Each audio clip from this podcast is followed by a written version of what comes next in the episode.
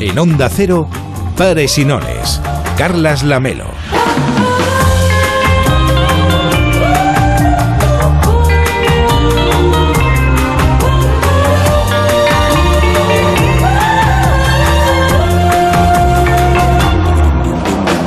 ¿Qué tal? Muy buenas noches. Hoy venía caminando por la Rambla de Barcelona, desde donde vamos a hacer pares y nones para todo el país en las próximas cinco semanas, y pensaba, bien hoy pensaba en los profesionales de la sanidad. Aunque ya no tengamos arcoíris colgados de las ventanas, ni salgamos a aplaudir desde nuestros balcones cada día a las 8 de la tarde, ellos y ellas siguen dejándose la piel luchando contra la pandemia en primera línea, contra el COVID y también, claro, contra el resto de enfermedades. Parece que se nos ha olvidado que siguen siendo nuestros héroes y nuestras heroínas y que pese a los turnos doblados y la falta de recursos, son ellos quienes sacan adelante este servicio público, el de la salud, que es uno de los más importantes del estado del bienestar.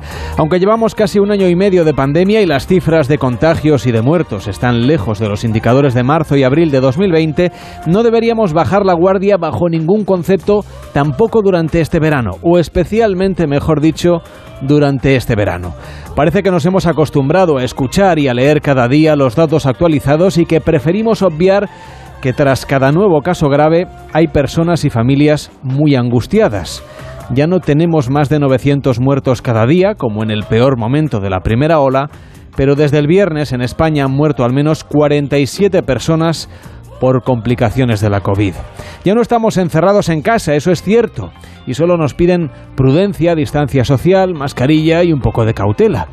Así que, aunque haya quien le parezca una pesadez, sigue siendo la estrategia más eficaz para cortar la cadena de transmisión de este virus, además obviamente de las vacunas. El esfuerzo, el de verdad, el que realmente es duro, es el que están haciendo los miembros del personal sanitario que nos atiende y que nos cuida y que trata de que llevemos una vida mejor. Cuando todo esto pase, que esperemos que sea pronto, lo de la pandemia digo, emergerá un debate muy importante, el debate sobre los recortes sistemáticos en el Servicio Nacional de Salud. Recortes que dependen de las comunidades autónomas pero que sufrimos entre todos. Quieren despedir a 15 del departamento de limpieza y poner un límite de tiempo por habitación. Mm, a las ratas les va a encantar. Ah, y también han decidido trasladar la unidad neonatal. Ya han dimitido dos doctores. Y luego vais vosotras. ¿Nosotras? ¿Urgencias? Sí. ¿Se han vuelto completamente locos? ¿Qué nos quitan? Eh, Maxilo y Neuro irán al Rix. Joder. Lo sé, es absurdo. Eh, ahora necesito tu ayuda. Hoy en Pares y Nones nos preguntamos cómo están viviendo los sanitarios esta quinta ola, cómo hacen frente al desgaste acumulado ya tras meses y meses en primera línea. Puedes llamarnos si eres un sanitario o si quieres rendirles homenaje en el 93 343 54 50, el teléfono de Pares y Nones 93 343 54 50. Estaremos aquí hasta las 11, las 10 en Canarias, de lunes a viernes, desde hoy y hasta casi casi que acabe el mes de agosto.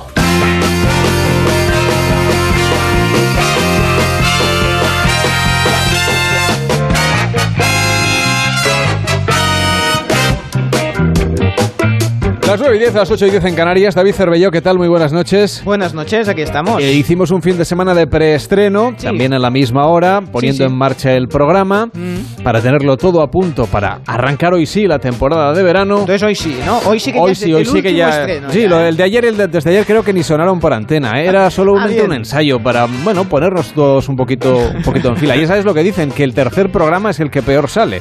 Ah, qué bien. Porque de los dos primeros estamos como muy atentos. Bueno, pero en y seguro es- que todo lo que no hemos tenido en cuenta, Eh. los dos primeros, hoy podría salir Ya, mal. es verdad, es verdad, sí. Bueno, en fin, intentaremos que todo, que todo salga bien. ¿Todo lo llevas bien? ¿Todo lo está todo listo? Sí, lo que pasa es que tengo mucha gente que me está... Que me Se está están Oye, quejando sí, del calor, sí. ¿no? Hace- sí. Es que recordemos que este fin de semana hemos tenido un problema con un cable que al parecer luego ha afectado a media España, ha dejado, Que no abren la puerta, que se cuela el ruido, por ha dejado favor. el país sin luz y en realidad ha sido culpa del encargado de mantenimiento de, de, Bueno, de buena- Onda Cero en Barcelona, donde hacemos el programa para todo el país. Buenas Que- noches, Que, bueno, que tocó un cable o no sé qué Sí, pasó. bueno, vamos a ver. Luego le ha echado la culpa a un hidroavión. no El qué hidroavión fue una, una cortina de humo aquí. Lo que pasó es que había un cable pelado y por eso, bueno, se fue el sistema Bueno, pero- de aire acondicionado y media España se quedó sin luz. Pero bueno, lo estamos, lo estamos solucionando. Pero a ver, llevan ustedes tres días. eh. Sí, le venía a informar de que el aire todavía no va. Ah, no me diga. No me diga. Ya lo había notado ya. No, lo digo Fíjese porque que llevo aquí desde por la mañana y, Eh. y- y ya me he cambiado de camiseta tres veces. sí que le veo algo sudado. A Sí, ver, sí. no, le iba a avisar más que nada, porque igual en algún momento nota algo de mejora. Ah, Pero bueno. no se haga ilusiones. La, la pieza que se estropeó sigue en Alemania. Bueno, la que se estropeó no. La, la que la, tiene que sustituir. Total, eh, que bueno, que igual nota alguna mejora, pero no, no, es, es temporal. Pero esa, esa mejora en qué puede consistir.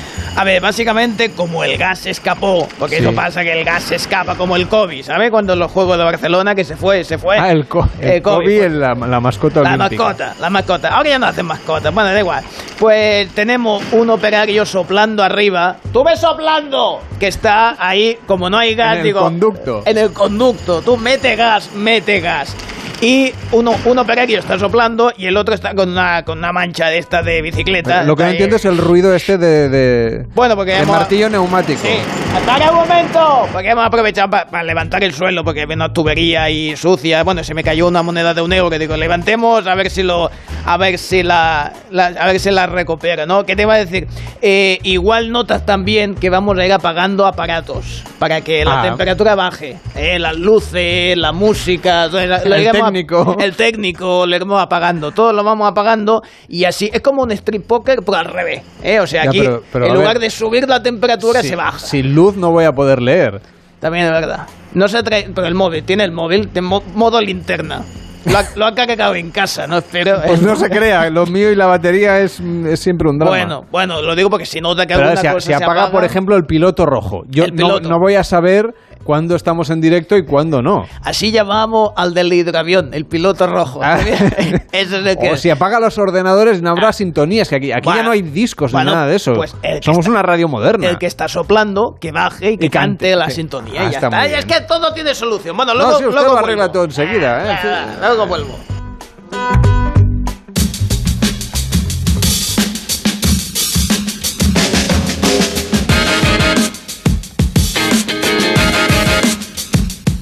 Se va la luz vamos a hablar de temas serios porque la incidencia de contagios por coronavirus a 14 días ha aumentado 22,5 puntos este fin de semana y se sitúa ya en 700,1 casos por cada 100.000 habitantes.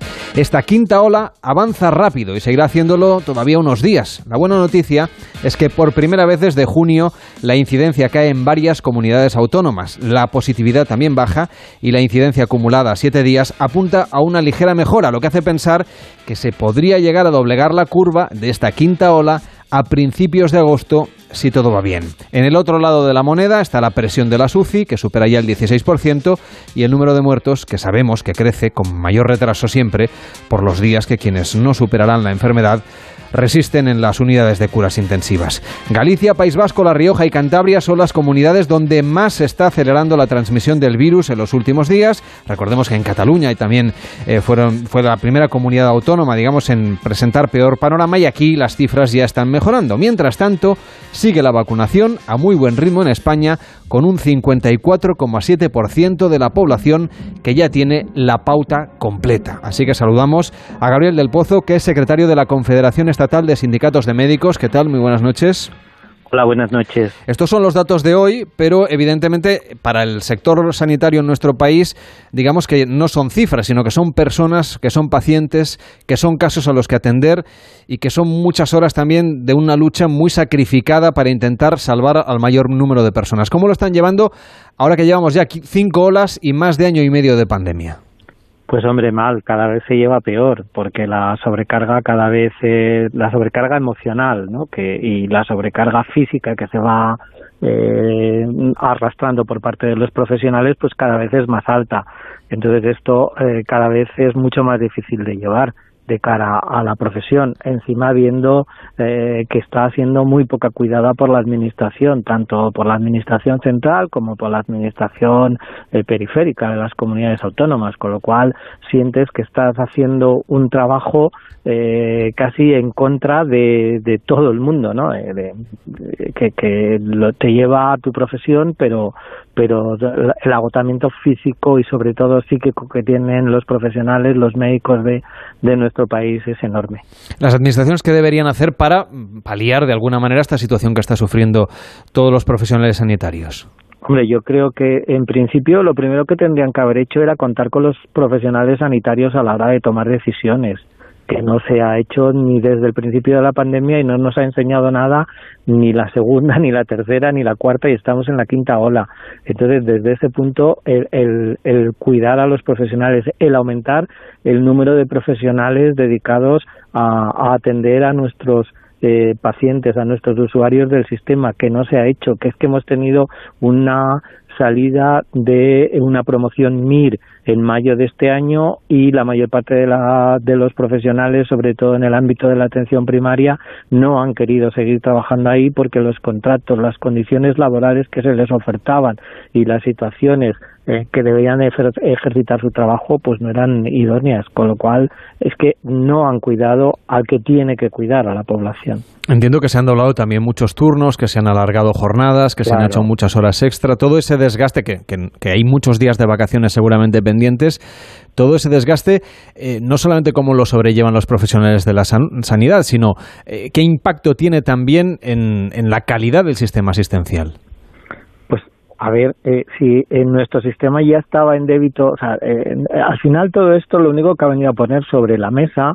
es que no teníamos ese gran sistema sanitario que teníamos, o sea, ese, el sistema sanitario nuestro siempre ha sido realmente bueno, pero desde la última crisis pues no se ha invertido en el sistema, no se han metido recursos al sistema y nuestro sistema se ha ido manteniendo gracias al sobreesfuerzo de los profesionales. ¿Qué ocurrió? Que llegó la pandemia, la pandemia exigió mucho más actividad, mucha más, entonces lo que fue lo que hizo fue ver el, el descosido del sistema el sistema estaba eh, con los silvanes ya tirantes pues lo único que hizo fue descoserse. Y esto ha repercutido en los profesionales. Los profesionales el primer envite eh, pues hacen un sobreesfuerzo y lo van llevando lo van llevando pero también se agotan y se agotan y hacen muchas más jornadas de las que deberían hacer, hay menos profesionales, está habiendo más bajas a nivel de los profesionales, con lo cual se sobrecarga mucho más el que queda en el trabajo, es decir, eh, la, la, la, sobrecarga psicofísica que hablamos todo el tiempo es enorme. Decíamos al principio del programa que hay un tema de fondo que en algún momento deberá emerger, seguramente será cuando la pandemia está mucho más controlada, que es la incidencia de los recortes en la sanidad consecuencia de la política de las comunidades autónomas, que son, recordemos, en última instancia, quienes tienen la decisión de hmm. atribuir estos recursos o a una cosa o a otra. Entonces, ¿este debate cómo debería plantearse cuando sea viable hacerlo?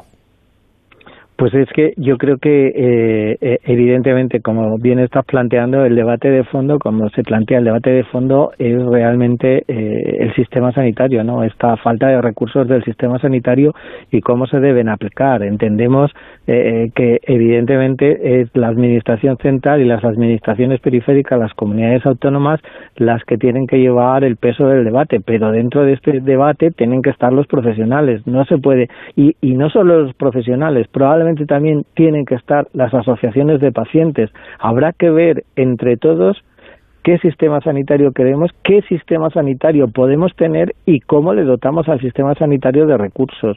Y yo creo que de alguna forma es verdad que la responsabilidad es de los eh, nuestros políticos, la administración, eh, las administraciones de cada uno de los eh, de las comunidades autónomas porque desgraciadamente aparentemente tenemos un solo sistema de salud y en la práctica tenemos 18 subsistemas los 17 de las comunidades autónomas más eh, Ingesa que gobierna Ceuta y Melilla y eh, de alguna forma pues habrá que ver cómo le metemos el diente a todo esto, pero teniendo en cuenta a los usuarios que también tienen que saber el sistema que tienen y además conocer qué es lo que se puede hacer, a qué, recursos, qué recursos le podemos dedicar, porque igual no somos tan ricos ni tenemos eh, tanto fuerza económica como para poder mantener cosas que no podemos mantener. Habrá que ver, habrá que hacer un estudio. Yo creo que nuestro sistema hay que cuidarlo. Tenemos un buen sistema, pero hay que mejorarlo. Y para eso necesitamos los recursos y para los recursos, para ver cómo se administran, hay que sentarse en la mesa y hay que sentarse todas las patas del banco. Y los profesionales algo tenemos que decir ahí también y creo que algo sabemos.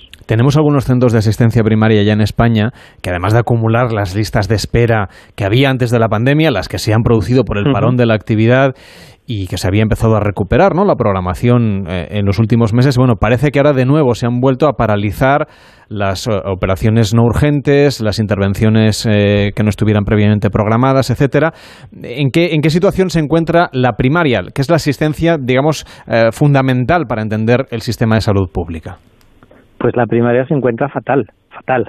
En general en España podemos decir que la situación de la primaria es mala, pero es algo que se venían denunciando ya en los años previos a tener el COVID. Era algo que en verano empeoraba muchísimo porque llegan las vacaciones de los profesionales que también tienen derecho a sus vacaciones y, y aunque se hacen escalonadas, pues eh, no se suplían, no se cubrían porque no, eh, no había profesionales que quisieran hacer esta labor porque no se les daba un trato, lo, que decía antes, es que no estaba reconocido, no les daban un trato bueno para esto. La primaria ahora mismo está fatal, está fatal hasta el punto de que hay comunidades autónomas donde hay centros de salud que en un determinado horario están cerrados porque no tienen suficientes profesionales para poder atender el centro. No hay médicos en esos centros, hay mm, equipos eh, por ejemplo, en Madrid, donde hay algún equipo donde queda un profesional exclusivamente por la tarde. Realmente con un médico de tarde es difícil atender a toda la población en unas demandas normales. Las podrás atender la urgencia y, que no se te junten tres urgencias vitales a la vez, porque tendrás que, ponerte a, derivar como puedas y, y, acoger y rezar en todas las religiones del mundo para si hay algo más allá que te eche una mano, ¿no? Pero la situación de la primaria es muy mala, muy mala. Eh, vuelvo a repetir lo que he dicho antes. Han salido una una playa de nueva, ha salido una promoción nueva de médicos de familia en mayo de este año en todas las comunidades y algunas comunidades que los han cuidado sí que han tenido una, han conseguido que haya profesionales que se queden, como ha sido en Castilla-La Mancha, que han ofertado unas contrataciones a dos años, pero comunidades donde les han ofertado unos contratos eh, de, meses o, o, de días y además sin un puesto fijo determinado, sino con rotaciones y sin asignación fija, pues eh, los profesionales han preferido acudir a los servicios de urgencias e incluso pues eh, plantearse y empezar ya a, a, irse a otros países, buscarse la vida fuera de España. Marino Barona, ¿qué tal? Muy buenas noches. Eh, hola, buenas noches. Es adjunto a la Secretaría General de Acción Sindical y portavoz del Sindicato de Enfermería SATSE. En el caso de, del personal de enfermería, que además es quien está ahora en primera línea con el proceso de vacunación. Claro, hace falta muchísimos profesionales para poner inocular todas las vacunas que se están poniendo y liderar, como hacemos en Europa, el sistema de vacunación. Pero intuyo que son profesionales que en muchos casos habrán salido de otros servicios, ¿no? Que se habrán paralizado algunos servicios que forman parte de la sanidad pública. Efectivamente, lo primero eh, quería empezar dándole las gracias a, mis compañeras y compañeros, enfermeras y enfermeros de nuestro país por ese más de 54 millones de dosis administradas de vacunas.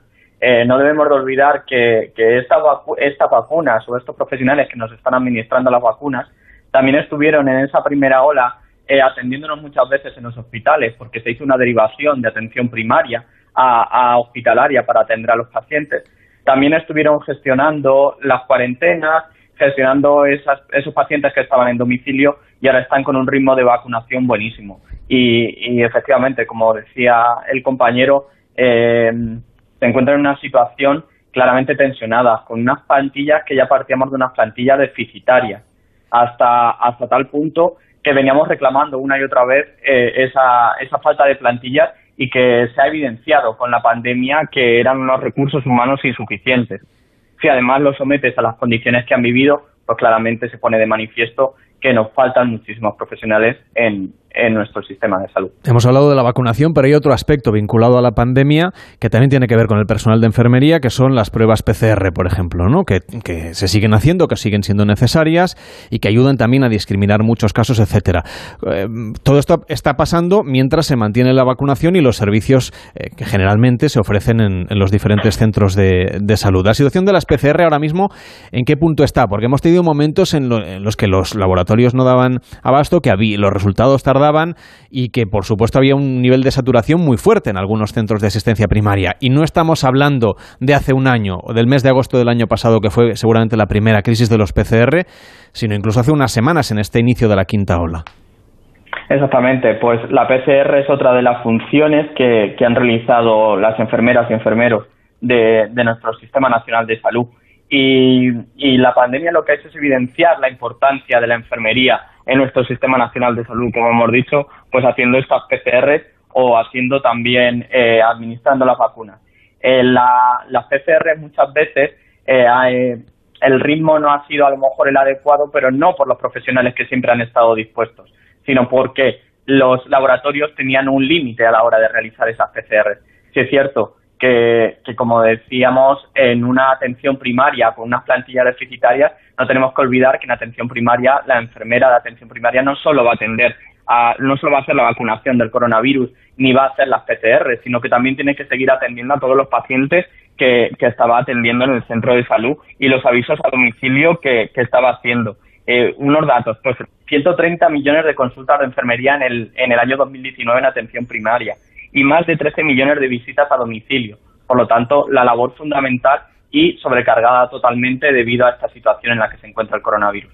De los servicios habituales de enfermería, ¿cuáles son los que se han pospuesto o se han aminorado para poder atender esta urgencia de la vacunación, de las PCR y de la atención a las personas infectadas por coronavirus?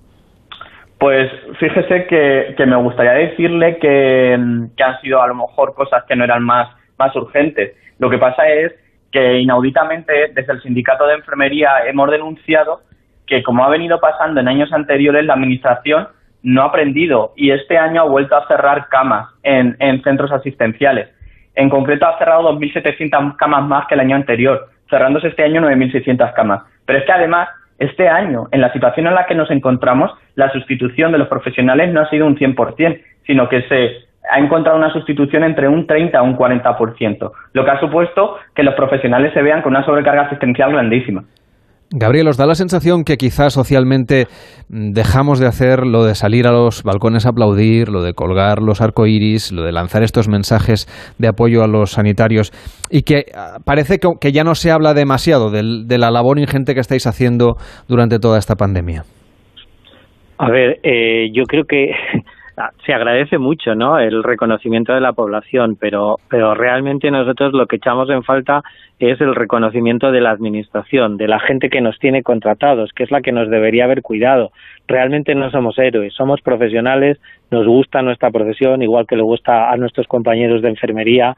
Saludo a Marino, que, eh, que hace tiempo que nos conocemos, eh, y, realmente el tema que nos eh, que, que, que está viendo ahora es ya no es que no nos reconozca la población, la población yo creo que al final acaba eh, teniendo el enfrentamiento con el profesional que tiene más próximo. El, profesional que tiene más próximo en los centros de salud es el administrativo, el enfermero, el médico y realmente eh, estos eh, profesionales en el centro de salud no tienen solamente están haciendo lo que las pautas que se le están marcando desde su administración.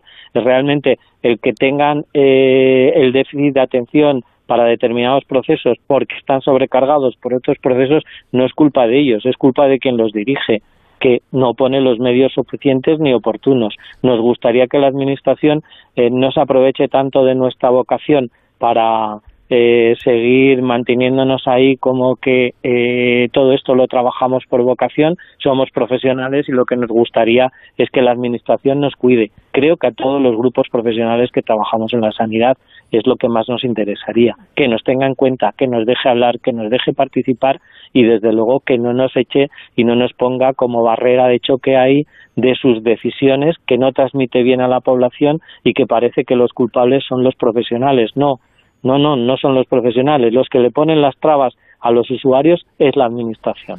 Gabriel del Pozo, secretario de la Confederación Estatal de Sindicatos Médicos, gracias por estar en Pares y Nones. Que vaya bien, buenas noches. Muchas gracias a ustedes. Un saludo. y Marino Barona, adjunto a la Secretaría General de Acción Sindical y portavoz del Sindicato de Enfermería SATSE. Lo mismo, gracias por atendernos y hasta la próxima. Buenas noches. Eh, muchas gracias y buenas noches. Nos acompaña ahora Beatriz González López Valcárcel. ¿Qué tal? Buenas noches. Buenas noches. Catedrática de Economía de la Universidad de Las Palmas de Gran Canaria y miembro del Grupo de Comunicación de la Sociedad Española de Salud Pública y Administración Sanitaria. ¿Tenemos o no tenemos el sistema de salud, o teníamos o no teníamos el sistema de salud tan bueno que nos creíamos antes de la pandemia? bueno, sabes eso de que la botella podemos verla medio llena o medio vacía. Tenemos un, teníamos un sistema de salud con grandes eh, eh, eh, fortalezas, sin duda, y tenemos que valorar lo que tenemos y lo que teníamos. Por ejemplo, la atención primaria como, como eje del sistema. Mm, claro que hemos tenido problemas de recursos, problemas de gestión pública, hemos tenido problemas que se han ido solventando en parte gracias a los profesionales, como decían los dos que han intervenido antes. Pero creo que no debemos dar un mensaje derrotista o excesivamente pesimista. Debemos sentirnos orgullosos de nuestro Sistema Nacional de Salud y, participar en que el Sistema Nacional de Salud pues salga adelante, porque obviamente está en riesgo en estos momentos. Tenemos un sistema nacional de salud, pero que en realidad es un conjunto de, subsistemas, porque cada comunidad autónoma tiene sus competencias totalmente transferidas desde hace ya muchos años y en general, digamos, cada uno administra esa parte del presupuesto con la importancia que cada gobierno le quiere dar. Efectivamente, efectivamente. La descentralización sanitaria fue una decisión política que se tomó en España empezó en el 81 en Cataluña y terminó en 2002 con las últimas comunidades que pertenecían a salud gestión directa. Hay países descentralizados como Canadá que funcionan muy bien en sanidad porque el que las decisiones se tomen cerca del ciudadano y no se tomen desde Madrid para la periferia es un valor. Eh, el problema es que necesitamos tener eh, una buena coordinación una toma conjunta de decisiones para lo que realmente requiere decisiones del sistema. Pero la descentralización en sí es un elemento positivo de nuestro país, hay que verlo de esta manera, que nos permite además aprender de las experiencias de los demás si se evalúan correctamente. Y esto es riqueza. Si consiguiéramos tener un sistema de información que es el cemento de la arquitectura institucional, un sistema de información pues que nos permita comparar y evaluar y aprender unos de otros eh, estaría muy bien. Pero esto es un debate que ya viene de antes, de antes de la pandemia, es decir, donde no había datos claros, por ejemplo, y objetivos sobre cuál era el sistema, o sea, cuál era la comunidad autónoma que a lo mejor eh, pues eh, ofrecía ¿no? mejor cartera de servicios, que sacaba mejor rendimiento a los, a los recursos que destinaba a la sanidad. Ni siquiera era fácil saber por paciente o por ciudadano cuántos recursos se, se, dedicaba al sector sanitario. ¿Debería optarse por un sistema un poco más transparente en la gestión de la cuestión pública vinculada a la salud? Sin duda ninguna. El sistema de información de todo el Sistema Nacional de Salud, que sea transparente, intercomunicable, eh, interoperable, eso es un requisito fundamental. Y lo cierto es que las comunidades autónomas un poco, digamos, por autoprotegerse de posibles... Eh, eh, digamos, mm, fotos poco fotogénicas, por decirlo de alguna manera, en el pasado tendieron a no ser muy transparentes y no muy comparables con las demás comunidades. Los, los digamos, las historias clínicas no eran interoperables, cada uno lo tenía un, un software diferente que no se comunicaban entre sí.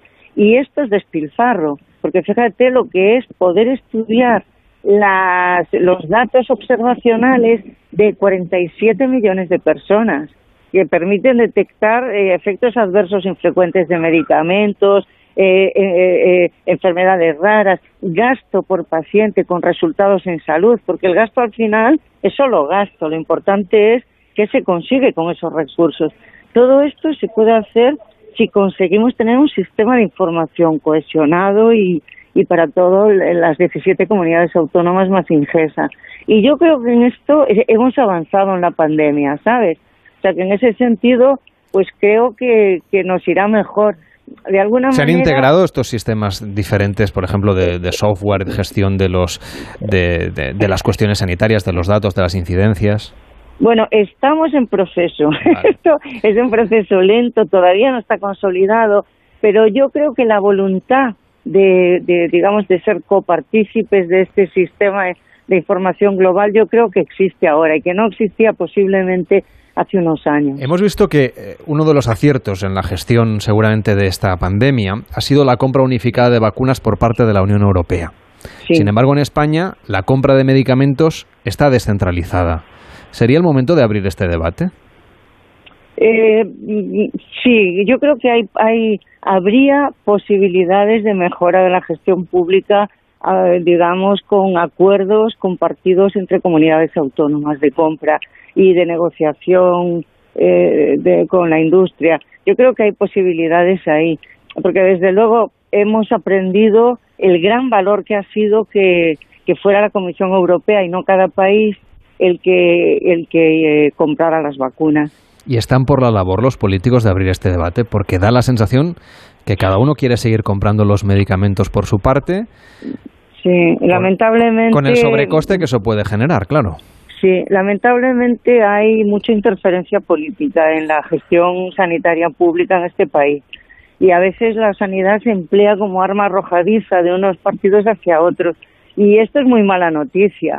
El que una comunidad autónoma haga una subasta de medicamentos y, y, y, el ministerio, si es del otro signo político, pues eh, recurra ante los tribunales, no parece muy buena señal. Pero yo creo que, en cierta forma, yo creo que estamos ganando en cooperación. Esa es mi impresión. Estamos ganando en cooperación y yo confío en que, en que las decisiones de suministro de medicamentos puedan coordinarse mejor. Beatriz González López Valcárcel, catedrática de Economía de la Universidad de Las Palmas de Gran Canaria y miembro del Grupo de Comunicación de la Sociedad Española de Salud Pública y Administración Sanitaria. Gracias por acercarse a los micrófonos de Onda Cero y hasta la próxima. Buenas noches.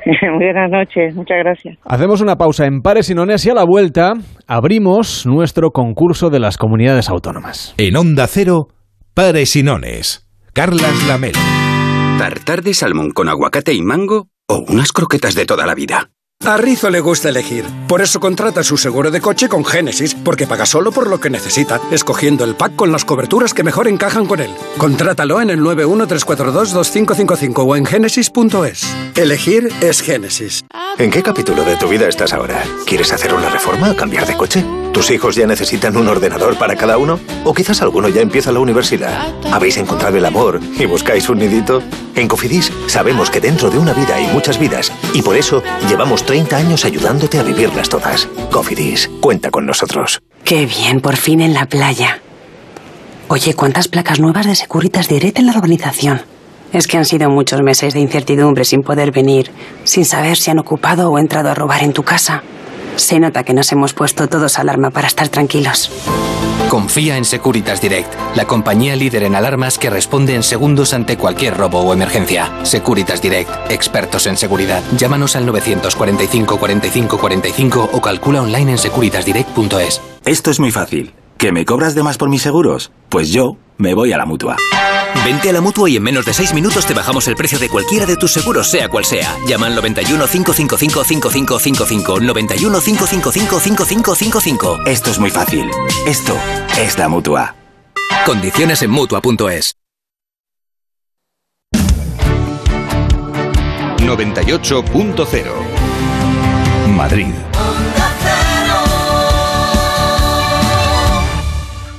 ¿Y entonces este fin de qué? Pues nada, barbacoa y piscina con los colegas. Y ya tengo la cabeza a reventar. Pues hazle hueco para recordar que el virus sigue aquí y que tenemos que seguir protegiéndonos si no queremos volver atrás. No lo olvides, eres parte de la solución. Sigue tomando precauciones en tus ratos de ocio y diversión porque el virus no se ha ido. Comunidad de Madrid. ¿Creías que ya habrías descubierto los mejores sabores latinos? Gourmet Latino te trae los sabores más ricos y saludables de América Latina. Panela 100% natural, deliciosos snacks sin aceite de palma, batidos endulzados con panela y un sinfín de sabores únicos y saludables. Gourmet Latino, porque comer sano es vivir mejor. Búscalo en tu supermercado habitual.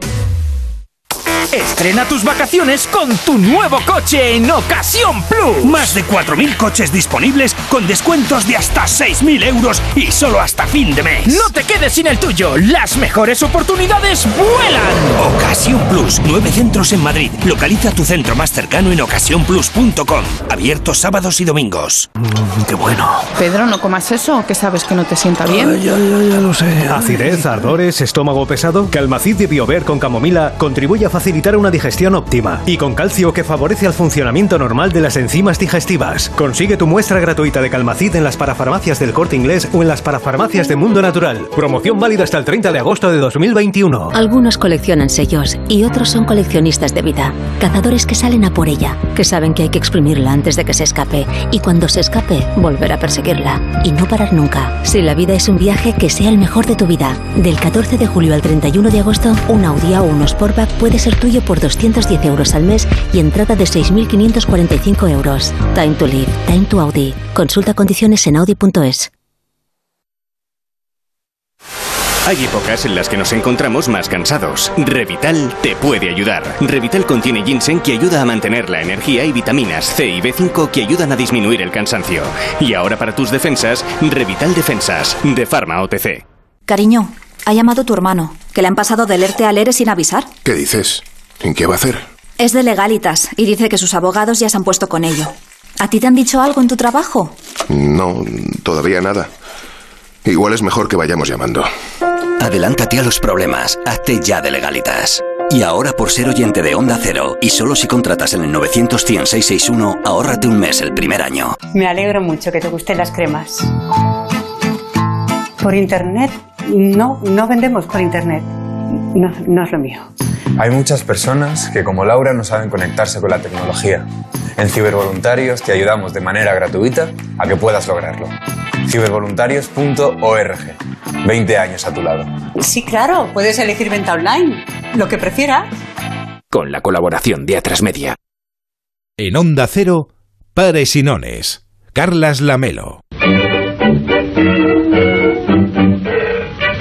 Por cierto que tenemos en marcha un concurso que estrenamos el pasado sábado en el preestreno de Pares y Nones, que es el concurso de las comunidades autónomas. El concurso se llama Pares o Nones, que es el concurso de este programa que se llama Pares y Nones. Y es muy fácil de participar, solo hay que llamar al 93 343 54 50 y apuntarse en la lista de espera.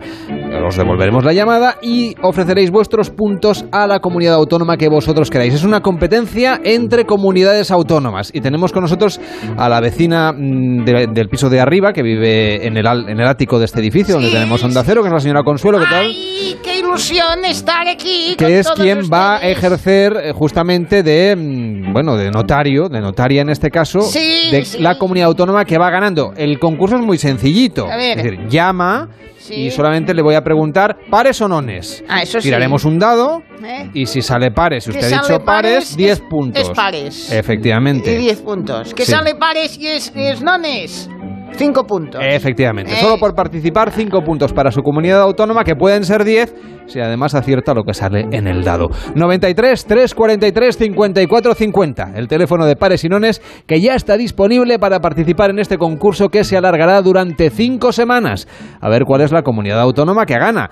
La última vez que lo hicimos hace dos veranos, ganó Castilla y León. Y hace tres veranos también Castilla y León. Fíjese. Y antes no lo hacíamos. O sea Fíjese. que...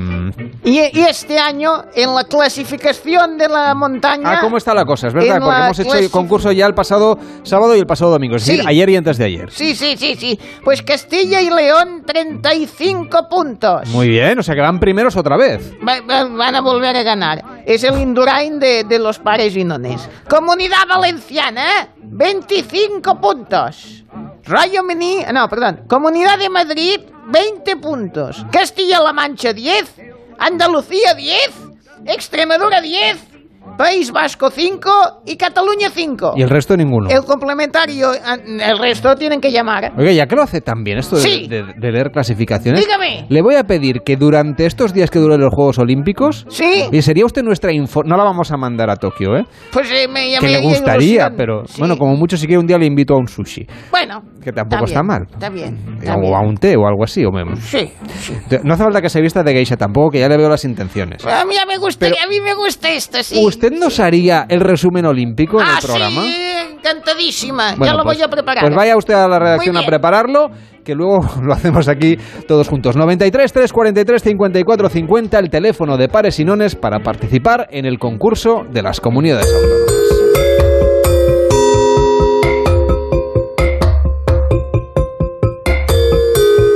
Atención a todos aquellos que deseen trabajar en el sector público o que quieran obtener una plaza de funcionario. Según avanza el diario El País, el Consejo de Ministros prevé aprobar mañana una convocatoria de casi 30.500 plazas a la Administración General del Estado. La oferta de empleo público que aprobará mañana el Gobierno supone, según el diario La Razón, la destrucción de un millar de plazas de personal administrativo en dos partes esenciales de la Administración, como son el SEPE o la Seguridad Social. En Pares y Nones queremos saber cómo debemos prepararnos para unas oposiciones, una dedicación de tiempo y de esfuerzo muy importante para quienes desean opositar y además tiene su técnica, por eso hemos llamado a una formadora en oposiciones. Esa es un caballero, ¿qué tal? Muy buenas noches.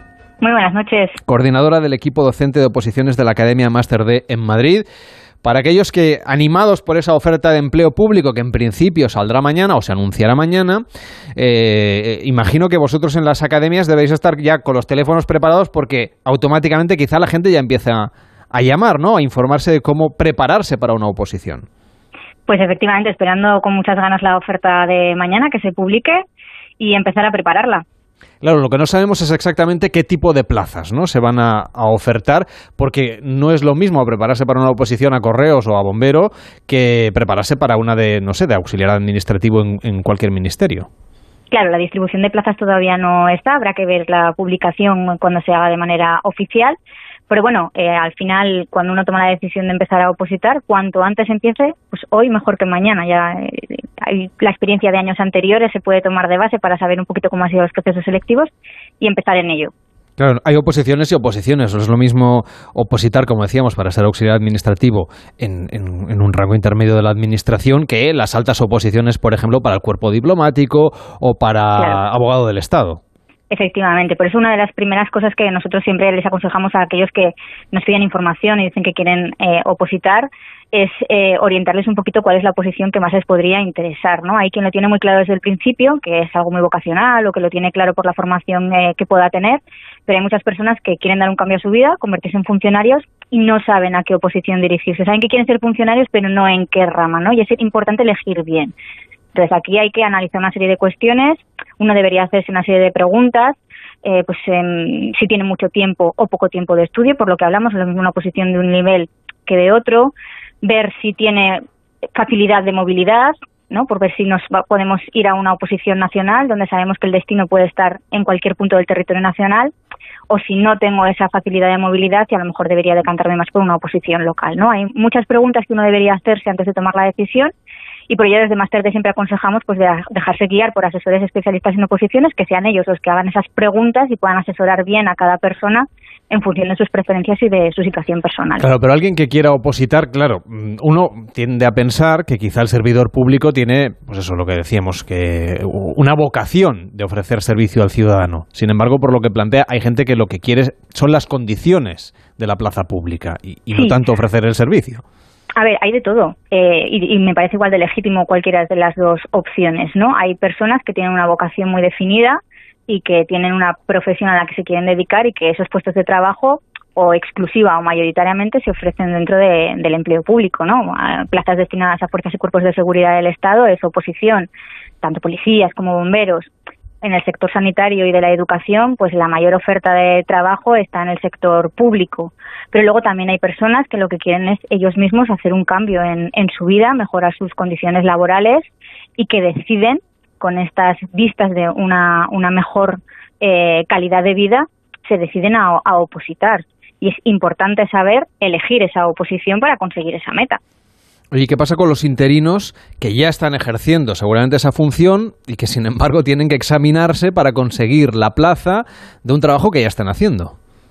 Claro, pero no han conseguido la plaza de manera definitiva, ¿no? Hay unos procesos basados en unos principios eh, de igualdad, de mérito y de capacidad que todo el mundo tiene que seguir y hay que conseguir la plaza de manera definitiva. Al final, los, la- los puestos de trabajo temporales, que se cubren mayoritariamente a, a través de interinos, eh, son o deberían ser eh, por unas causas tasadas para cubrir algún puesto de trabajo de manera temporal, por unas circunstancias que hayan habido, por un exceso de trabajo puntual en un momento determinado, pero debería ser así. El problema, no un poco por lo que me estás comentando, es que ha habido un uso y un abuso de las interinidades dentro de nuestras administraciones públicas y bueno, ¿no? estas noticias que estamos viendo en estos días y que se han publicado en prensa y en medios de comunicación, pues relacionados con este Real Decreto eh, que pretende regularizar un poquito la situación de los interinos.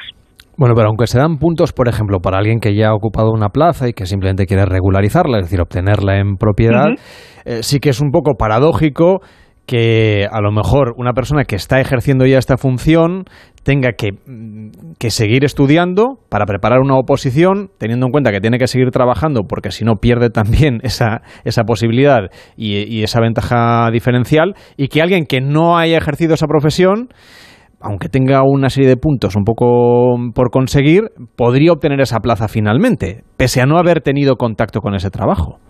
Sí, esto depende de los sistemas selectivos. Normalmente cuando el proceso selectivo es oposición libre, no hay una fase de concurso, de manera que todos los candidatos se encuentran en igualdad de condiciones frente a una prueba objetiva que va a ser la que determine la idoneidad al puesto.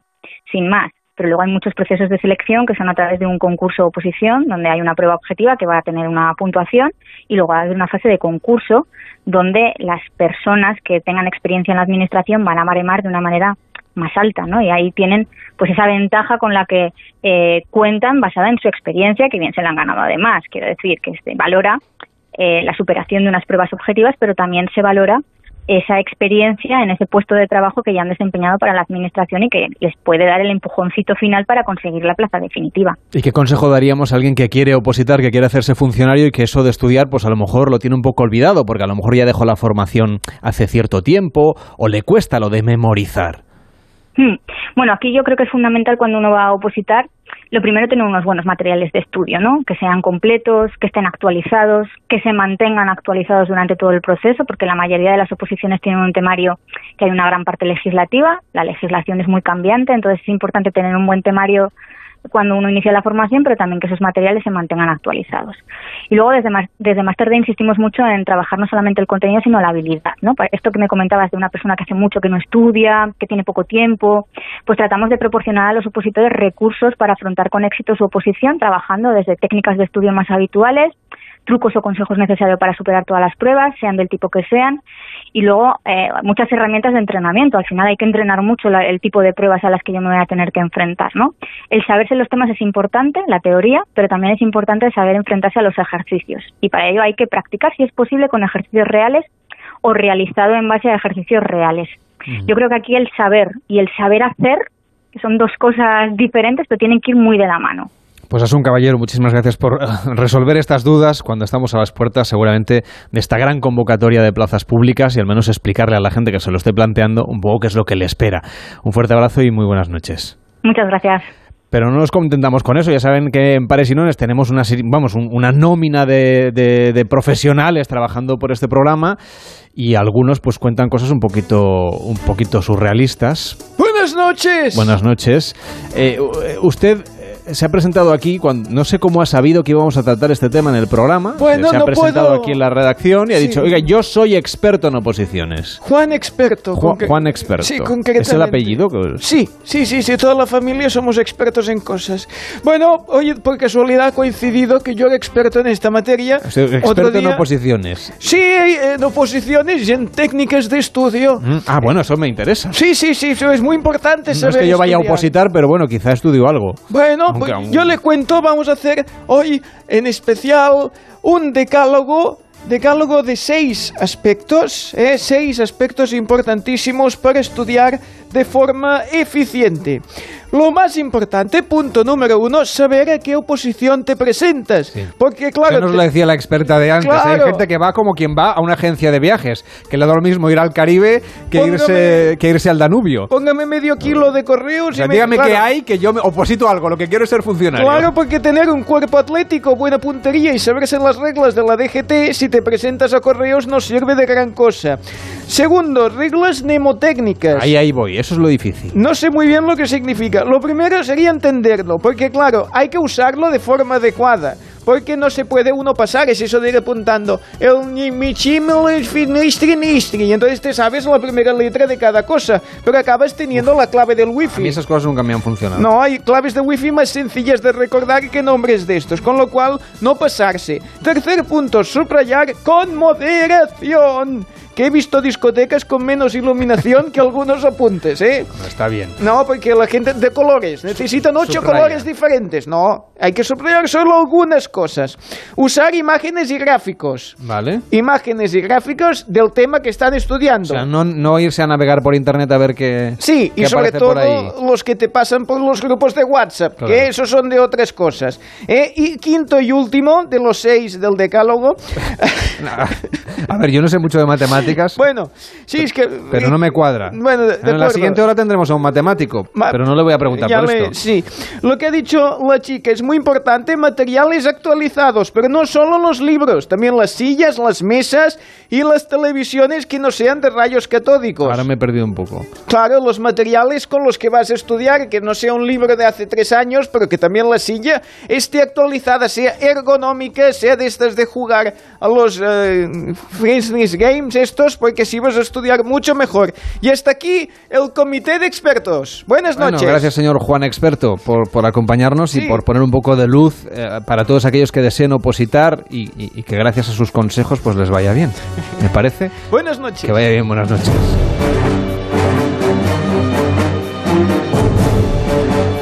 Y atención porque Línea Directa tiene algo importante que decir a los que tienen 15 puntos del carné. Cámbiate, sí, cámbiate porque si no tendrás que escuchar esto de tus amigos. Solo decirte que tengo los 15 puntos y pago menos que tú. Porque ahora Línea Directa te ofrece algo increíble. Si contratas tu seguro de coche o de moto con ellos, te bajarán hasta 100 euros lo que pagas por tu seguro. Ya sabes, si tienes los 15 puntos, ¿qué haces que no estás en Línea Directa? Llama al 917-700-700. 917-700-700. Consulta condiciones en lineadirecta.com.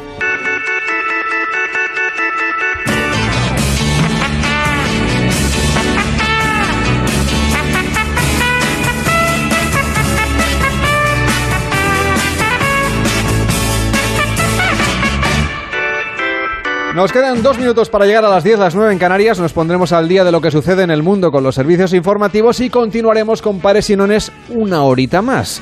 Y ya contábamos al principio del programa que, como hemos hecho otros veranos, vamos a poner en marcha, David Cervelló, el concurso de las comunidades autónomas. Eh, ahí estamos. que ahí yo lo he explicado así como reguleras. Bueno, A, a ver no. si lo podemos explicar un poquito mejor. Tengo un dado aquí encima de la mesa. Ese, ¿Vale? ese es Los- el dado. Los oyentes llaman. Doy fe. 93 343 54 50. Charlan un rato con nosotros. Nos cuentan que van a cenar. Por ejemplo, ayer un señor nos dijo que iba a cenar huevos rellenos y nos Sí. dio un puntito Sí, que no, de envidia. Pero que no lo cuenten mucho, ¿eh? que si no No, empezaremos... no, no, no, yo quiero saber qué cena España. Bien, Oye, que bien, para bien. eso nos han dado el programa a esta hora. ¿Qué cena España? Que nos lo cuente, que nos den envidia, que nosotros no estamos muertos de hambre, Sí. porque empezamos a las 9 y no vamos a cenar a las No. 8 y acabamos a las 11 y ya, ya tenemos mucha hambre. Bueno, en cualquier caso, 93 343 54 50. Nos llaman, dicen pares o nones, yo lanzo el dado. ¿Qué han acertado? 10 puntos para la comunidad autónoma. ¿Que fallan? Pues 5 solo por participar y no hay premio, es decir, solo es por orgullo patrio de la comunidad de cada cual. Bueno. Así que, si os parece, lo que podemos hacer es saludar a los dos concursantes que abrirán el turno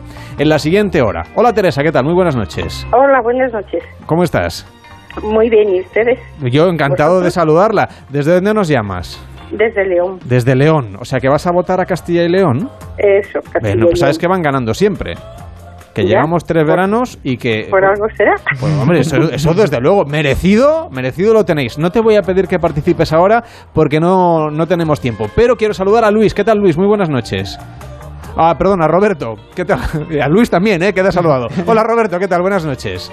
Buenas noches, buenas noches. ¿Desde buenas qué comunidad autónoma nos llamas o a qué comunidad le vas a dar tus puntos? Eh, indudablemente a Castilla y León, igual que Teresa. Pues Bueno, a ver, bueno, ya tienes bueno. 10 puntos más, pero bueno, eso será participando después, a partir de las 10 y media, 9 y media en Canarias. Ahora llegan las noticias a la sintonía de Onda Cero. Ve marcando 93 343 54 50. Pues son las 10, las 9 en Canarias.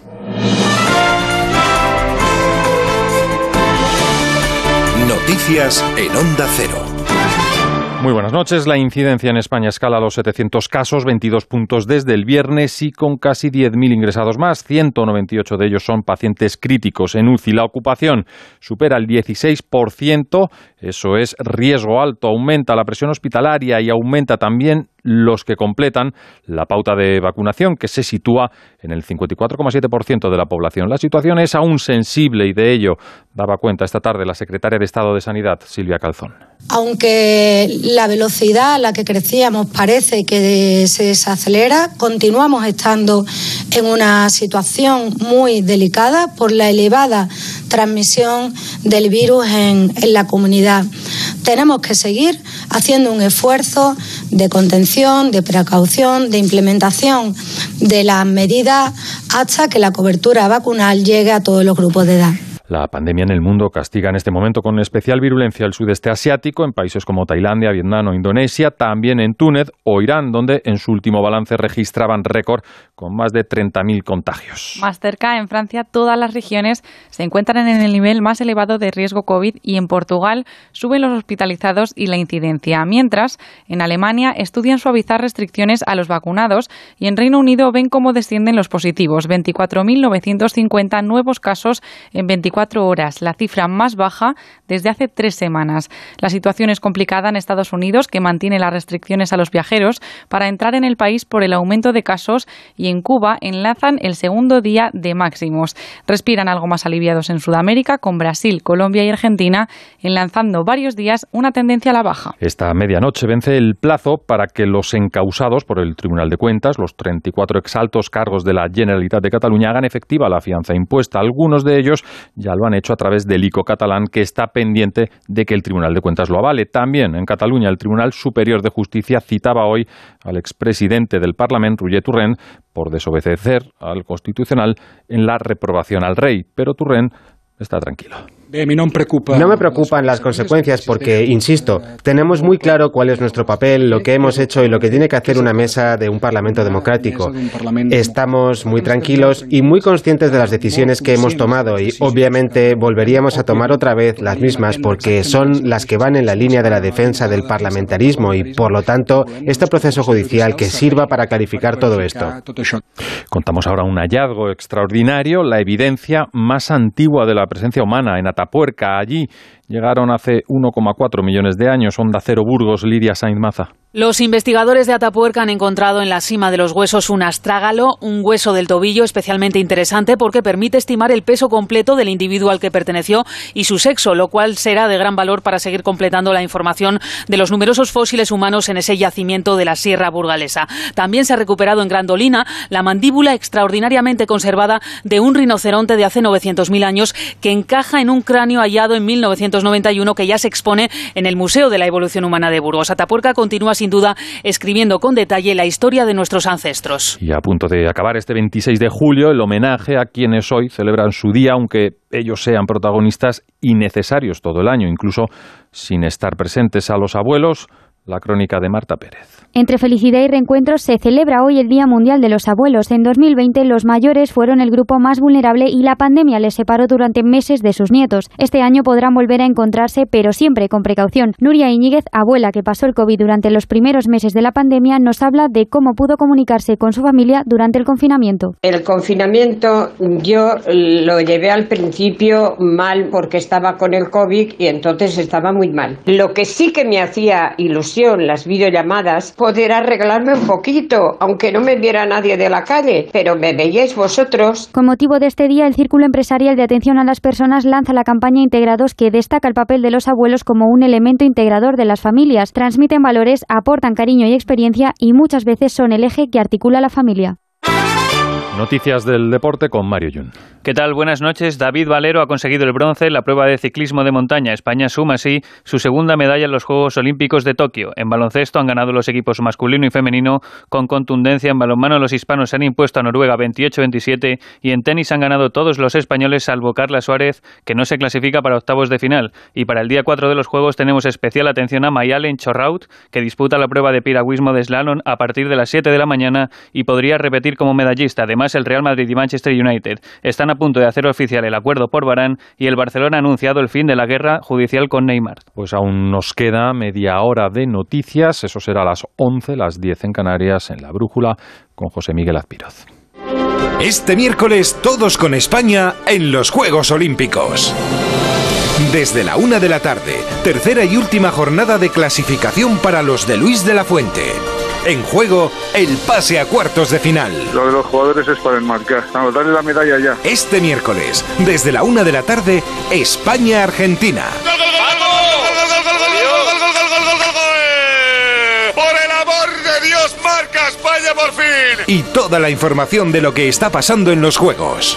Con Félix José Casillas y el equipo de deportes de Onda Cero. Te mereces esta radio. Onda Cero, tu radio.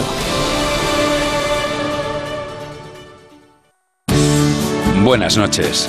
En el sorteo del cupón diario celebrado hoy, el número premiado ha sido 72.707-72707. Asimismo, el número de serie correspondiente a la paga, premiado con 3.000 euros al mes durante 25 años, ha sido 46046. Mañana, como cada día, habrá un vendedor muy cerca de ti repartiendo ilusión. Buenas noches. Y recuerda, con los sorteos de la 11, la ilusión se cumple.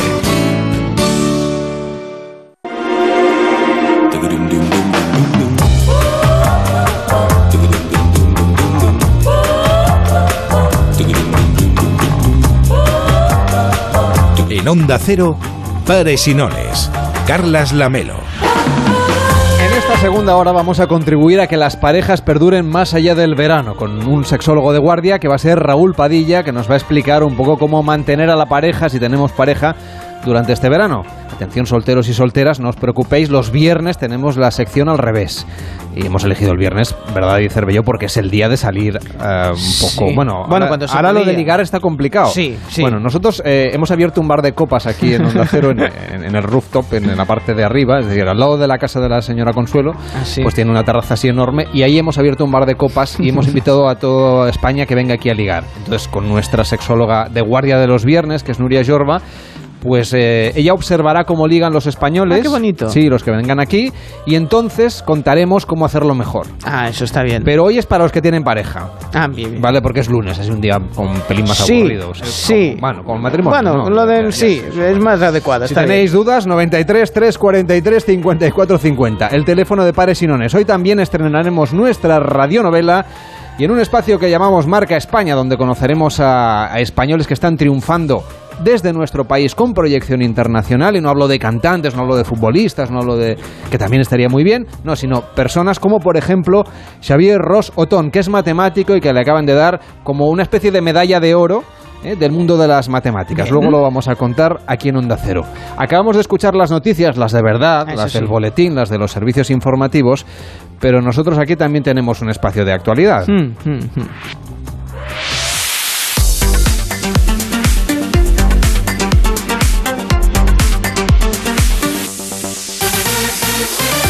El particular informativo de Paresinones, es la sección en la que David Cervelló nos trae noticias basadas en la realidad, pero solo basadas. Eso es. Hoy nos desplazamos a la provincia de Lugo, en concreto Fontiñas, donde un presunto gato, digo presunto, porque de ahí siempre hay que- ir con mucho cuidado con estas cosas, en ausencia de sus dueños, puso en funcionamiento un equipo de música, presunto equipo de música, y le dio, eh, digamos, a todo volumen, ¿no? Y eso provocó, pues, las O sea, molestias. un, un gato DJ. Un gato DJ, sí, efectivamente, ¿eh? que y claro, como luego no sabía pararlo, pues estuvo toda la noche, pues en eso, dale que te pego, porque se ve que el hombre pues estaba fuera, o sea que claro, tuvo que venir la policía, darse cuenta que efectivamente no había nadie dentro del inmueble, consiguieron localizar al vecino la mañana siguiente. Y, claro, pues se ha creado ahí un problema grande y si te parece bien, tenemos al gato, ¿eh? hemos conseguido al gato en cuestión, le hemos puesto un pequeño traductor gatuno para que le podamos entender. Señor Gato, ¿qué tal? Buenas noches. Don Gato, si no le importa. Ah, bien, don Gato, don Gato. No, no, señor Don Gato, ¿eh? Madre y es mía. tan amable. Bueno, pues nada, oiga, aquí será por, por amabilidad que nos sobra. Vamos a, vamos a ir al grano, si le parece. ¿Reconoce usted lo que pasó la noche de autos? No, no, yo no vi ningún auto esa noche. A mí no me gustan las competiciones de coches porque no se reconoce suficiente la labor de los gatos, que trabajan mucho. es humor gatuno galaico. ¿eh? Ah, Los gatos levantan las redes. Claro, ya Sí, decía yo que iba una cosa. Me refiero a la noche en que despertó a sus vecinos. Ah, eso sí, ah, eso sí. Eh, mi dueña se fue por cosas de humanos, eh, me dejé ahí, eh, yo me vi solo en la casa y pensé que hay gato encerrado. ¿Entiendes? Y entonces, eh, es que estoy que me salgo. Total, que quería yo, en verdad, en verdad la mía, quería poder Netflix, Ya. pero la app no funcionaba. Entonces, al final opté por la música. Ah, porque es usted un gato melómano. No, soy persa. No, me Yo refiero- soy de raza... Ah. Me refiero a si le gusta la música, hombre. Ah, sí, sí, me gusta mucho. Me gusta Roberto Carlos, el gato que está triste y azul. Eh, tiene una letra muy bonita. No la entiendo, pero es bonita. Pero no se preocupe que no lo voy a hacer más. eh, ya he entendido la lección. Se sabe que no tiene que poner en marcha el equipo de música. Bueno, en fin, espero que haya Sí. aprendido usted la lección, Sí, señor, sí, do- señor Don Gato. Señor Don Gato, sí, voy a estar un mes con comida para gatos, ¿eh? de la marca blanca como castigo. Que mi dueña dice que sabe igual, que la hacen parte, pero no es lo mismo, ¿eh? Se la, coma, bueno, él, se la coma él, ¿no? Que se la coma él, ¿eh? Eso es. Bueno, un placer, ¿eh? Hasta la próxima. Bueno, gracias por atendernos, señor Don Gato. Buenas noches.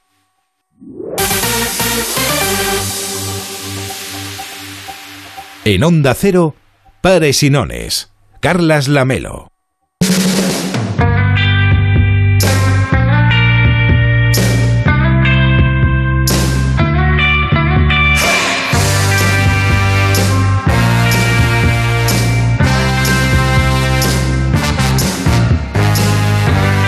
En Pares y Nones vamos a llamar a nuestro sexólogo o sexóloga de guardia para que nos ayude este verano a mantener la pareja o a buscarla si es que queremos encontrarla, pero sobre todo a mantenerla, porque los viernes vamos a darle la vuelta, nos vamos a ir a un bar de copas y vamos a aprender a ligar. Pero los que ya tienen pareja, pues lo que tienen que hacer es escuchar con atención lo que contamos los lunes. Y los lunes dedicados a quienes tienen pareja y quieren mantenerla. Los viernes, que se acerca el fin de semana, pues aquellos que la buscan. Lo vamos a contar aquí en Pares y Nones. Hoy nuestro sexólogo de guardia es Raúl Padilla, que es psicoterapeuta, terapeuta sexual y de pareja de Madrid. ¿Qué tal? Muy buenas noches. Muy buenas noches, ¿qué tal estáis? Encantado de saludarte y sobre todo de hablar de un tema que interesa seguro que a la mayor parte de los oyentes, por lo menos aquellos que tengan pareja, que es sobrevivir a un verano en pareja. Dicen los abogados que en septiembre se les los, de derecho de familia se les acumulan las demandas de divorcio en septiembre y en octubre. Las parejas resisten mal eso de pasar tanto tiempo juntos en verano, ¿crees? Hombre, sí, ten en cuenta que no se ven nada durante el resto del año y en, y en verano eh, o se lo montan bien o van a estar juntos condenados durante 24 horas al día, 7 días a la semana. De todas formas, hay que tener en cuenta que agosto no es hábil a nivel de juzgados. Entonces es lógico que simplemente por estadística en septiembre haya más casos de divorcio, más casos de todo. Eso nos parece un consuelo, ¿eh? Pero bueno, ¿tú detectas que de todas maneras hay parejas nuevas que a partir de después de las vacaciones de verano acuden a un terapeuta?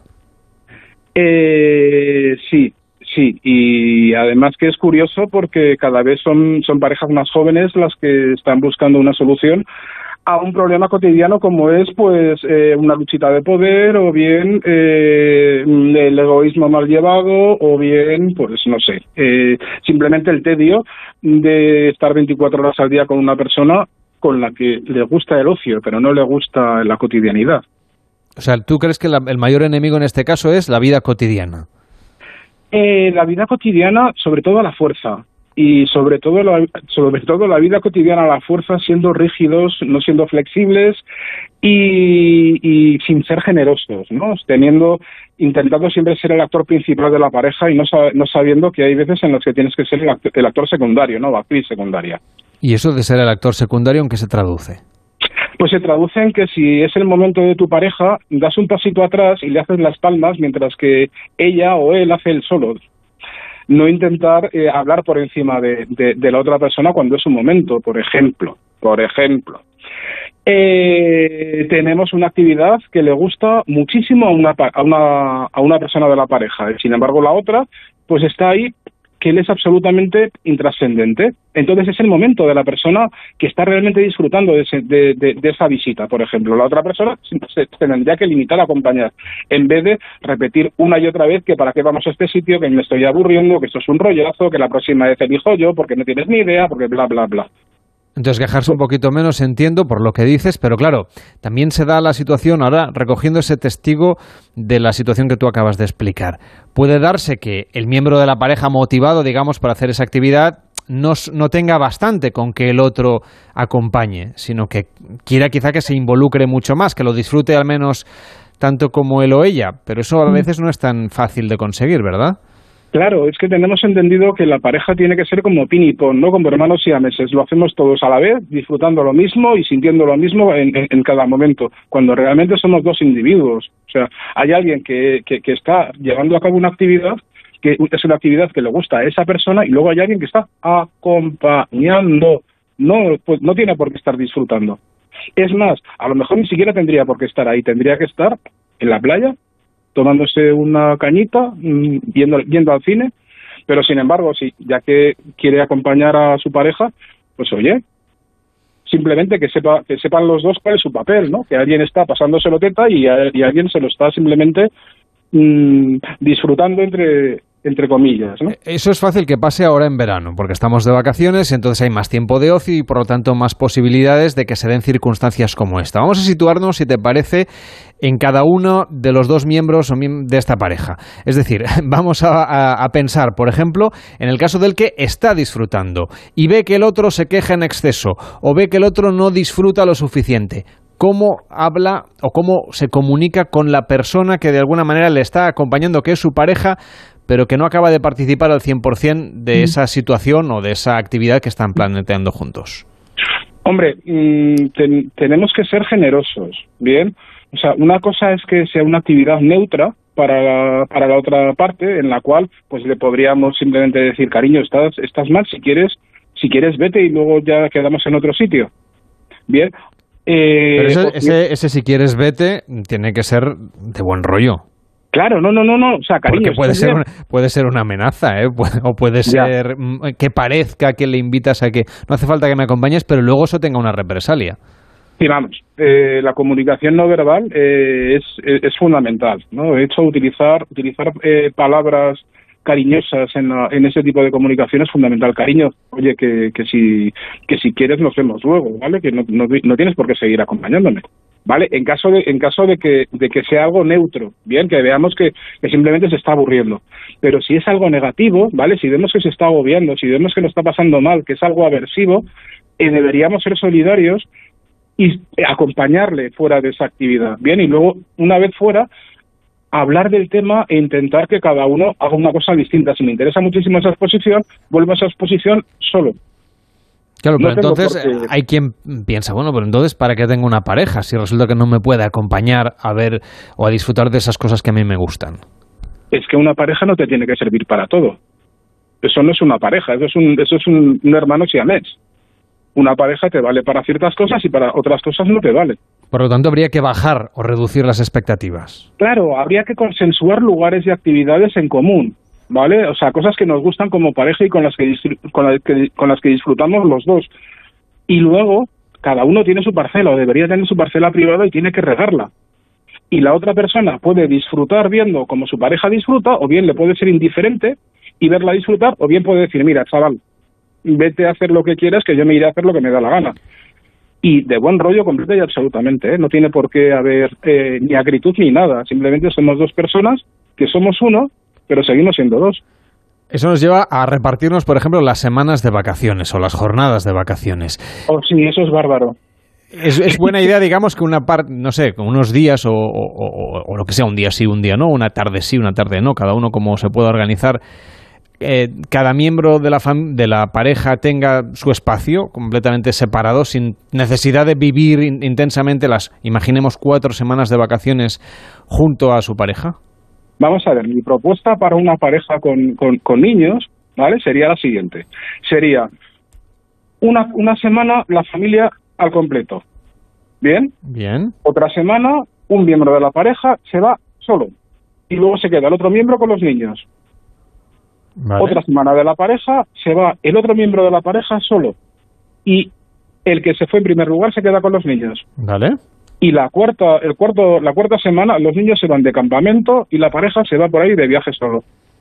Eso es ideal, pero claro, no todo el mundo puede eh, colocar a los niños en un campamento o no, o no pueden, a lo mejor, no, disponen de tantas semanas seguidas, porque eso, por ejemplo, los trabajadores autónomos o, gente que tenga pocas vacaciones por el motivo que sea, o que se hayan gastado unos días porque a lo mejor tenían uno de los dos o los dos que quedarse con los niños mientras el otro trabajaba, porque resulta que, ah, mm, claro, los niños tienen más vacaciones de las que tienen los adultos. ¿Ahí cómo comprimimos las vacaciones? Hombre, vamos a ver, ahí eh, entramos ya en un tema de logística. No es tanto de días, sino de actividades y de gratificaciones. Bien, tendríamos que tener un tiempo eh, de estar en familia los cuatro, los cinco, los seis o los diecinueve. Bien, tener un tiempo de estar a solas los padres, que para eso se inventó esas tres horas de digestión de los niños, que no pueden estar por ahí haciendo el cabra. Vale. Y los padres pueden estar tranquilamente. Bien, es un tiempo de calidad todos los días.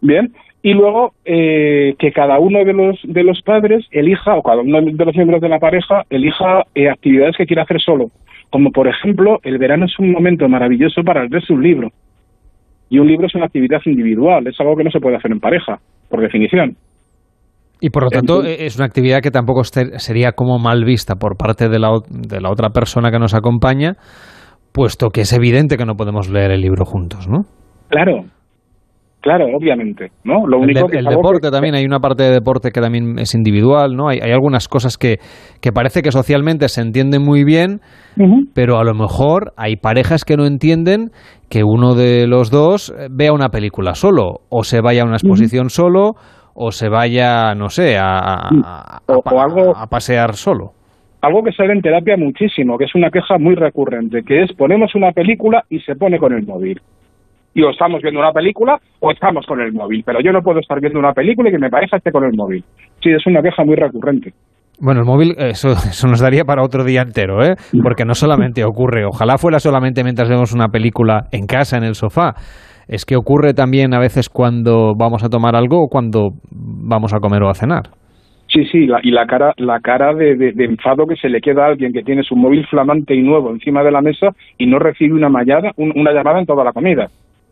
Claro, Pobrecito mío. ¿Quieres decir que también hay envidias dentro de las, del seno de las parejas? Qué impotencia no poder recibir una llamada y decir, tengo móvil y perdona, perdona, soy demasiado importante y estoy ocupado. Un segundo, estoy con vosotros.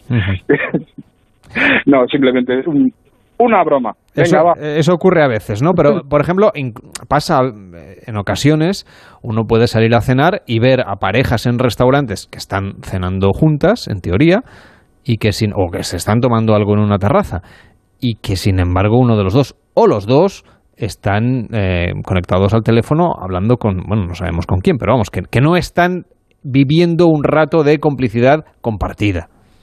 Sí, no, son, son, son parejas numerarias, ¿no? Están, están ahí en cuerpo, pero no en alma. ¿Y cómo se lucha, por ejemplo, contra esa inercia, no solamente la del teléfono móvil, sino lo que tú decías antes, ¿no? El desgaste que puede significar para una pareja la convivencia, la suma de meses, de veranos y de tiempo compartiendo juntos. Hombre, vamos a ver, es que hay dos tipos de tiempo, ¿vale? Hay, pero esto, esto da, da, para una discusión filosófica un poquito más profunda, ¿no? Es la diferencia entre, entre sobrevivir, es decir, tener constantes vitales, hacer las funciones vitales básicas, ¿no? Y vivir, que es algo que trasciende todo eso y va más allá, ¿no? Una cosa es compartir un tiempo y un espacio con una persona, bien y tener una, una comunicación medianamente fluida, que es lo que suele hacer normalmente la gente, y otra cosa es tener tiempo de calidad, es decir, estar al 100% con la otra persona, para la otra persona y por la otra persona.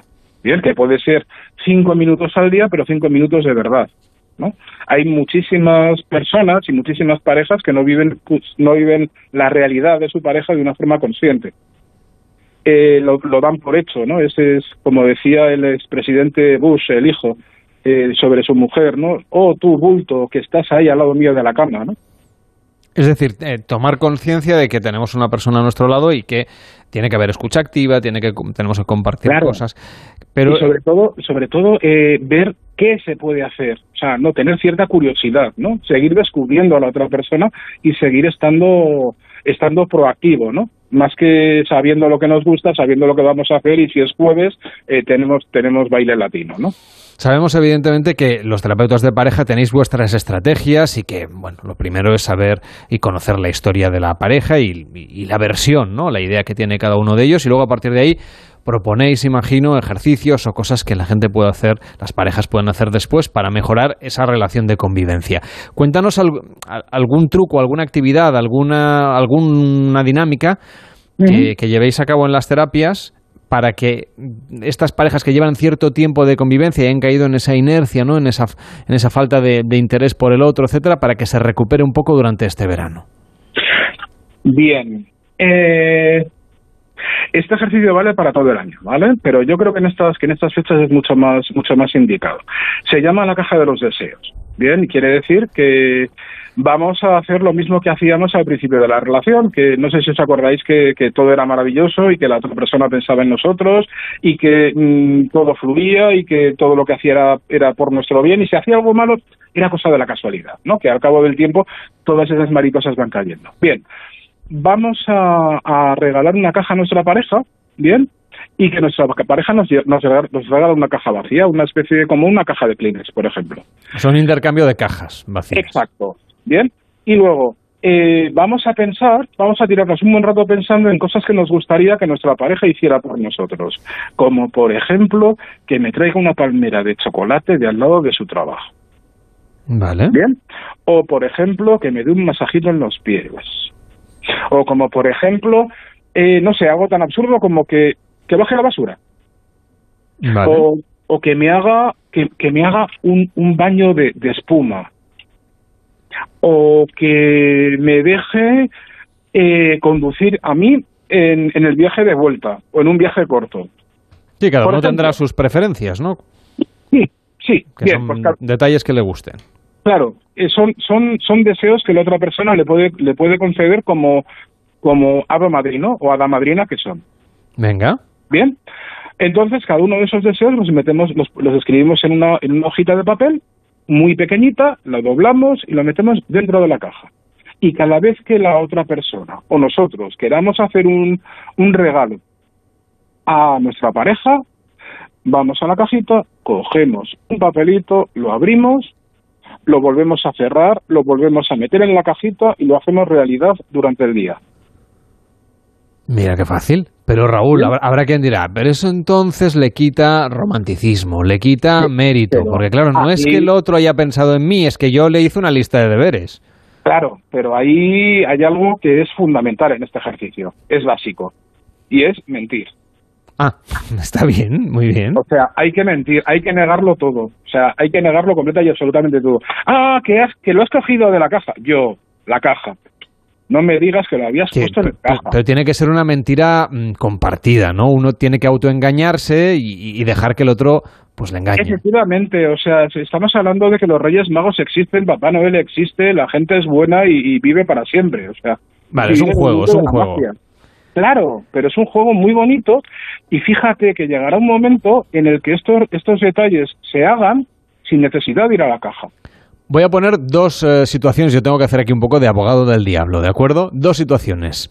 uno de los miembros de la pareja decide hacer el juego de la caja que estamos proponiendo ahora en la radio. Y el otro, pues se lo pone difícil. Le dice eso, pues que no va a ser romántico, que entonces mm, qué mérito tiene, porque a ver si yo ahora te tengo que decir a ti lo que me gusta, cosas de este estilo. ¿qué hacemos? Bueno, pues entonces tranquilamente no hacemos el ejercicio. Y ya está. Claro. Bien, bueno, de acuerdo. Entonces eso, eso quiere decir que, que algo no va bien, ¿no? Es un indicativo. No, no, no es un indicativo de que algo no va bien. Es que tenemos, tenemos en nuestro, en nuestro sistema operativo un comando erróneo que, que, dice que todo lo relacionado con la pareja, con la emoción y con el sexo tiene que ser natural, espontáneo y tiene que surgir de la nada como cuando teníamos 15 años y teníamos dos meses para estar en la playa absoluto y completamente ociosos. Vale, o sea que hay que, digamos, darse un baño de realidad, quieres decir. Efectivamente, o sea, el lunes no puede ser porque llegamos cansados. El martes tenemos que llevar a los niños a no sé qué. El miércoles tal. El viernes estamos hechos polvo. ¿Qué día tenemos para nosotros? ¿El sábado por la noche? Acaba tú la frase. no, no que me da cosa. Hombre, cuéntanoslo. ¿Cuál es la solución? Porque seguro que esa circunstancia o ese conjunto de circunstancias que tú has descrito, habrá oyentes que se habrán sentido identificados. Claro, vamos a ver. ¿Y Dos qué- cosas. La, la primera, si nada más que podemos el sábado por la noche, porque el resto de la semana es horrible, el sábado por la noche es un día maravilloso para todo lo que se nos ocurra, pero lo tenemos que vender no como algo que, jo, que qué pena nada más que puede ser hoy, sino como una oportunidad de hacer lo que no podemos hacer durante toda la semana. Entonces, Vamos a ver. ti- tiene que ser sagrado, entiendo, entonces, el día que se, Claro. que se dedique a estar más con la pareja o más por la Claro, pareja. o sea, no sé, no creo creo que creo que todavía el Real Madrid Barça no no no es algo eh, natural y espontáneo que se juntan no sé cuántos jugadores y dicen venga No, va no, ahí- arbitra". ahí hay un calendario, está claro. Bien, y, y, y sin embargo tienen a medio mundo alventado. Y es que a mí no me gusta el fútbol, pero vamos, es, es, es, es, es digno de ver. Como psicólogo que soy, me encanta la dinámica esta humana. Y, y sin embargo, oye, funciona. ¿Por qué funciona? Pues funciona por la propaganda, funciona porque es un evento, funciona porque sabemos que lo vamos a pasar bien y es una oportunidad para quedar con los amigos para cenar, para luego vernos, para, pues eso, echarnos unas risas. Bien, pues el sábado por la noche es exactamente lo mismo. Tenemos una oportunidad para descubrir un restaurante nuevo, eh, para probar este juguetito que te has encargado en Amazon, para, pues eso, O sea, hay que prepararlo y luego hay que cumplir también. Quiero decir que luego no valen excusas. Me refiero en el llegado el, llegado el momento. si hay excusas, pues hay excusas, ¿no? De todas formas, luego tranquilamente habrá que hablar sobre las excusas, ¿no? ¿Y cómo se plantea eso? No lo sé. Bueno. Depende de la persona, depende de, de la, de la circunstancia, pero se supone que, que si estamos juntos es porque nos apetece estar juntos. Pues ha sido un placer conversar contigo sobre cómo mantener viva la pasión de la pareja, que es lo que nos vamos a plantear cada lunes aquí en Pares y Nones, con diferentes sexólogos y terapeutas de pareja. Hoy le ha tocado el turno de estar de guardia en Pares y Nones a Raúl Padilla Soldado, psicoterapeuta, terapeuta sexual y de pareja de Madrid. Gracias por estar con nosotros, Raúl, y hasta la próxima. Muchísimas Feliz gracias. verano.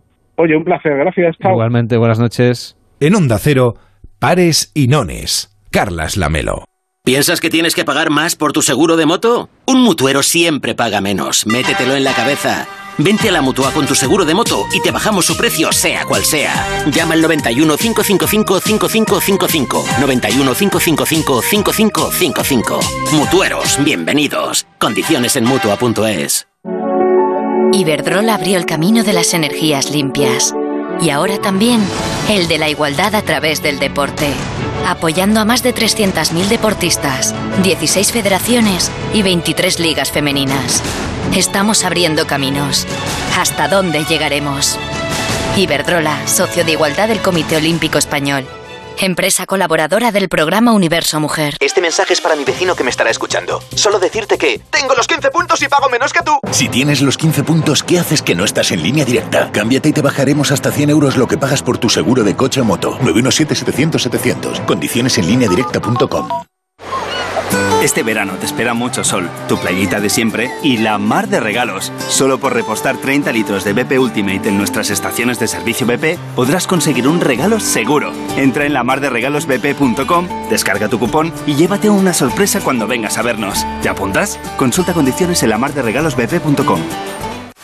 Hay épocas en las que nos encontramos más cansados. Revital te puede ayudar. Revital contiene ginseng que ayuda a mantener la energía y vitaminas C y B5 que ayudan a disminuir el cansancio. Y ahora para tus defensas, Revital Defensas, de Pharma OTC. En Securitas Direct sabemos que nadie quiere entrar donde no se puede quedar. Por eso, para proteger tu casa o segunda residencia en caso de intrusión, hemos desarrollado nuestra tecnología exclusiva Zero Vision. Si un intruso intenta entrar en tu casa, desde nuestra central de alarmas activamos Zero Vision, que impide la visión del intruso obligándole a huir antes de que llegue la policía. Confía en Securitas Direct, expertos en seguridad. Llámanos al 945 45 45 o calcula online en securitasdirect.es. ¿Y si a mi hijo le sube la fiebre estando de vacaciones, qué hago? ¿Y si pudieras tener una videoconsulta con un médico en menos de una hora sin necesidad de desplazarte? En Movistar seguimos dándote lo mejor con Movistar Salud, el nuevo servicio de telemedicina que cuida de ti y de tu familia siempre que lo necesites. Contrátalo ya en movistar.es o en el 1004 y disfruta de un mes gratis. Movistar Salud, mejoramos la vida de las personas.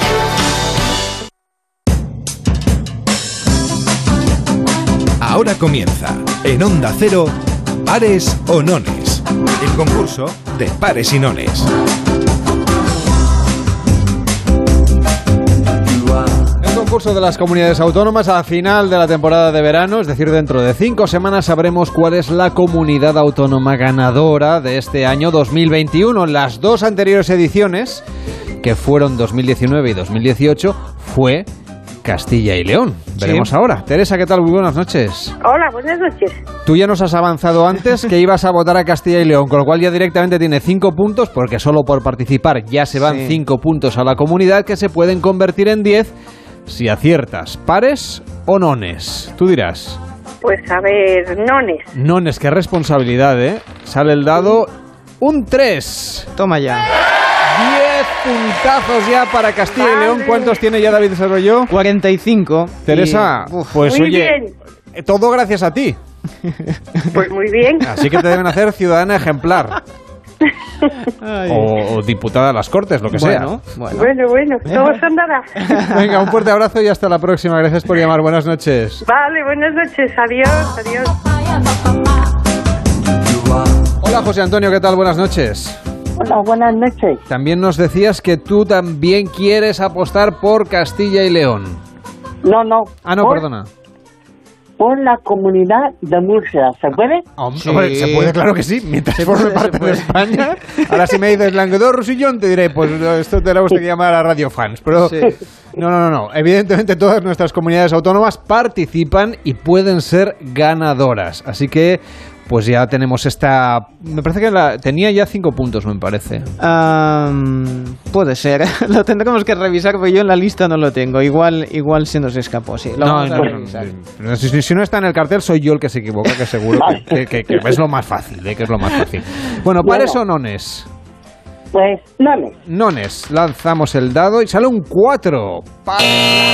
Pero estrena marcador con 5 Cinco puntos, puntos, porque solo cinco. por participar 5 puntos. Así que José Antonio, muchísimas gracias, enhorabuena por estrenar el marcador y a seguir escuchándonos todas las noches del verano, ¿te parece?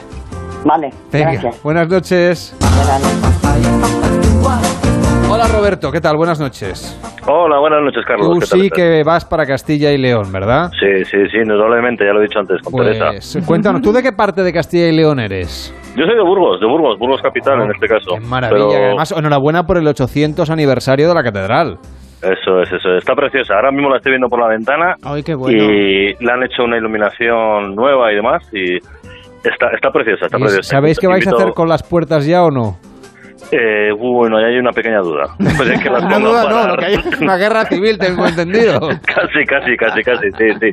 Cierto, yo creo que las pondrán, yo creo que las pondrán, pero pero, no en la pero no en la puerta. Pero no en la O sea, puerta, ¿verdad? Eso es lo que- para, para, para exhibirlas. Eso es lo que tiene pinta. Un, día tenemos que explicarlo aquí en el programa. Me lo apunto Ay. como tema para hacer, a ver qué ocurre con las puertas.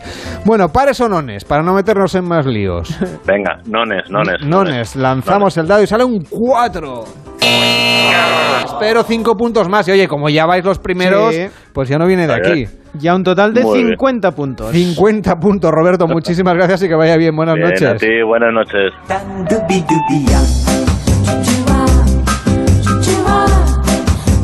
Hola, Estefanía, ¿qué tal? Buenas noches. Hola, buenas noches. ¿Cómo va la, la noche? Iba a decir la madrugada, acostumbrado a otras horas que estaba yo antes. ¿Qué tal va la noche? La noche muy bien, muy tranquilita. Sí, ¿qué has cenado? Sí. Pues mira, ahora mismo he terminado eh, melón con jamón. Ay, qué bueno. Es que esto, qué fresquito, qué estupendo. Qué bueno, Sí. qué bueno. Ay, Estefanía, cualquier cosa que nos digas nos va a parecer maravilloso. Sí, sí. Eh, cuéntanos, eh, ¿para qué comunidad autónoma vamos a enviar los puntos que saques? Pues mira, para la mejor comunidad autónoma, aunque pierda, y en este caso es Galicia. Hombre, pues Muy bien. Vamos, no va a perder, ¿cómo va a perder? Pues Galicia, estupenda. Además, ayer fue vuestro día, o Sí. sea que un día maravilloso también para conseguir estrenarse ya en el marcador. ¿Pares o nones?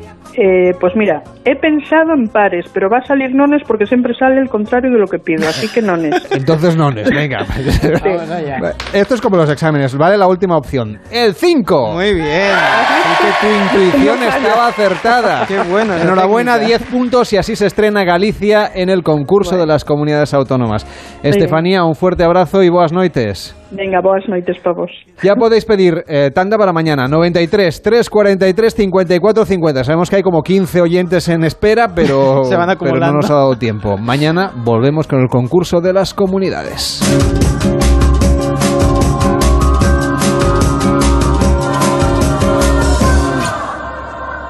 Onda Cero, Madrid. Algunos coleccionan sellos y otros son coleccionistas de vida. Cazadores que salen a por ella, que saben que hay que exprimirla antes de que se escape y cuando se escape, volver a perseguirla y no parar nunca. Si la vida es un viaje, que sea el mejor de tu vida. Del 14 de julio al 31 de agosto, un Audi A4 Avant puede ser tuyo por 360 euros al mes y entrada de 12.072 euros. Time to live, time to Audi. Consulta condiciones en audi.es. ¿Sabías que la formación profesional está en alza? ESIC también le ofrece a tu hijo ciclos formativos de grado superior en marketing y publicidad, animaciones 3D, desarrollo web y comercio internacional con dobles titulaciones. Nuestra conexión con el mundo empresarial le permitirá hacer prácticas en importantes empresas. Además, estudiará en un entorno profesional y con programa de mentorización. Infórmate en esic.edu. Mis clientes necesitan mejorar sus equipamientos y les encaja mi oferta, pero no tienen liquidez para la inversión y no sé cómo ayudarles. ¿Has probado el renting tecnológico de Grenke? Tu cliente paga cómodos plazos mensuales y tú cobras el 100% de la factura en 24 horas. Entra en grenke.es. Verás qué fácil. Grenke.es. Llenar el depósito de gasolina estas vacaciones no te costará 35 euros. Disfrutar de tus vacaciones con las mejores garantías en el alquiler de tu vivienda, sí. Alquiler Plus. Gestión integral de tu alquiler sin comisión inicial y por 35 euros al mes. Ven a visitarnos a nuestra sede en Madrid, calle Francisco Silvela 36 o llámanos al 91 569 57 58. Alquiler Plus. Si la circulación en sus piernas es como un atasco en hora punta, entendemos su desesperación, como la de este taxista que quiere llegar a su destino. Venga, moveros ya, que llevo aquí una hora. ¿Será posible? Barifin, con extracto de castaño de indias y vitamina C, que contribuye a la formación normal de colágeno para el funcionamiento normal de los vasos sanguíneos. Barifin, de laboratorios. Mundo Natural. Consulta a tu farmacéutico dietista y en parafarmaciamundonatural.es.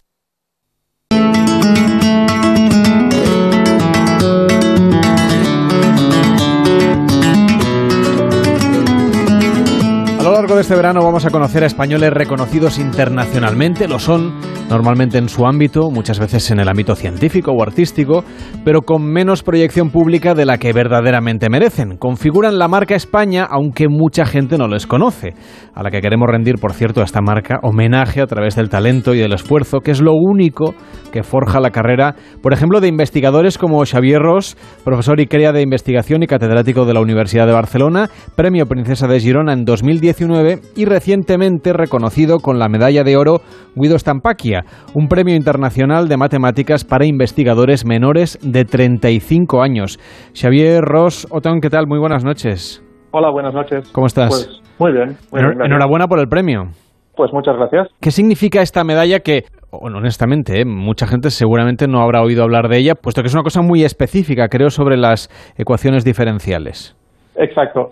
Eh, bueno, para mí es un honor. O sea, en, en mi campo de investigación, en mi campo de investigación sí que es un premio muy conocido, es un premio internacional que, que es de los más importantes de, de mi campo para investigadores jóvenes. Y bueno, también viendo la lista de, de premiados, digamos, si la, si la miras la lista premiados, pues los an- anteriores gala- eh, galardonados son de la Universidad de Princeton, del Curran Institute de Nueva York, del ETH de Zurich, y, y uno de ellos incluso es Medalla Films. Eh, y entonces, pues es un privilegio y un honor estar entre, entre esta lista de premiados. Como decíamos, son elementos del reconocimiento internacional que mucha gente no conoce, no solamente los galardones, sino los ámbitos, porque el tuyo es una parte muy concreta de las matemáticas. Cuéntanos exactamente, a ver si para todos los públicos, ¿eh? que podamos entender la investigación que te ha hecho merecedor de este distinguido reconocimiento a nivel internacional. Pues yo me dedico a estudiar ecuaciones en derivadas parciales y, y estas son ecuaciones básicamente para, para que nos entendamos, digamos, aparecen en, la física ya desde el siglo XVIII, XIX y se usan en, en todas las ramas de la física. Básicamente nosotros los matemáticos lo estudiamos de- desde un punto de vista muy general y, más abstracto de- quizá, pero pues una de estas ecuaciones es la que modela el calor, otra de estas ecuaciones es la que modela las ondas en física, otra de estas ecuaciones es la relatividad, otra de ellas la mecánica cuántica, etcétera. Y, y estas mismas ecuaciones también aparecen en, en economía o finanzas, o en biología o en, en todas las ramas de la ciencia y la ingeniería básicamente. Y entonces lo que, lo que yo hago, lo que yo me dedico, es a estudiar estas, este tipo de ecuaciones desde un punto de vista más puramente matemático, ¿no? Hay los matemáticos que nos dedicamos a esto, hay desde los más aplicados que tienen mucho contacto directo con, con las aplicaciones hasta lo más teórico, digamos, que es desarrollar la, la ciencia básica, digamos, ¿no? De, de entender mejor esta, este, estas ecuaciones. Xavi, estas ecuaciones diferenciales puestas en una pizarra, ¿cuánto ocupan o cuántas, mm, cuánto espacio ocupan o cuántos folios lo hacemos en un papel? Muy poquito, o sea, la ecuación Vale. en sí, la ecuación en sí es muy muy bonita de ver, digamos. Lo que pasa es que es muy difícil de entender, pero pero es, es sencillo, digamos. El, el- los enunciados, digamos, lo, lo que la- las ecuaciones en sí son son sencillas de, de escribir.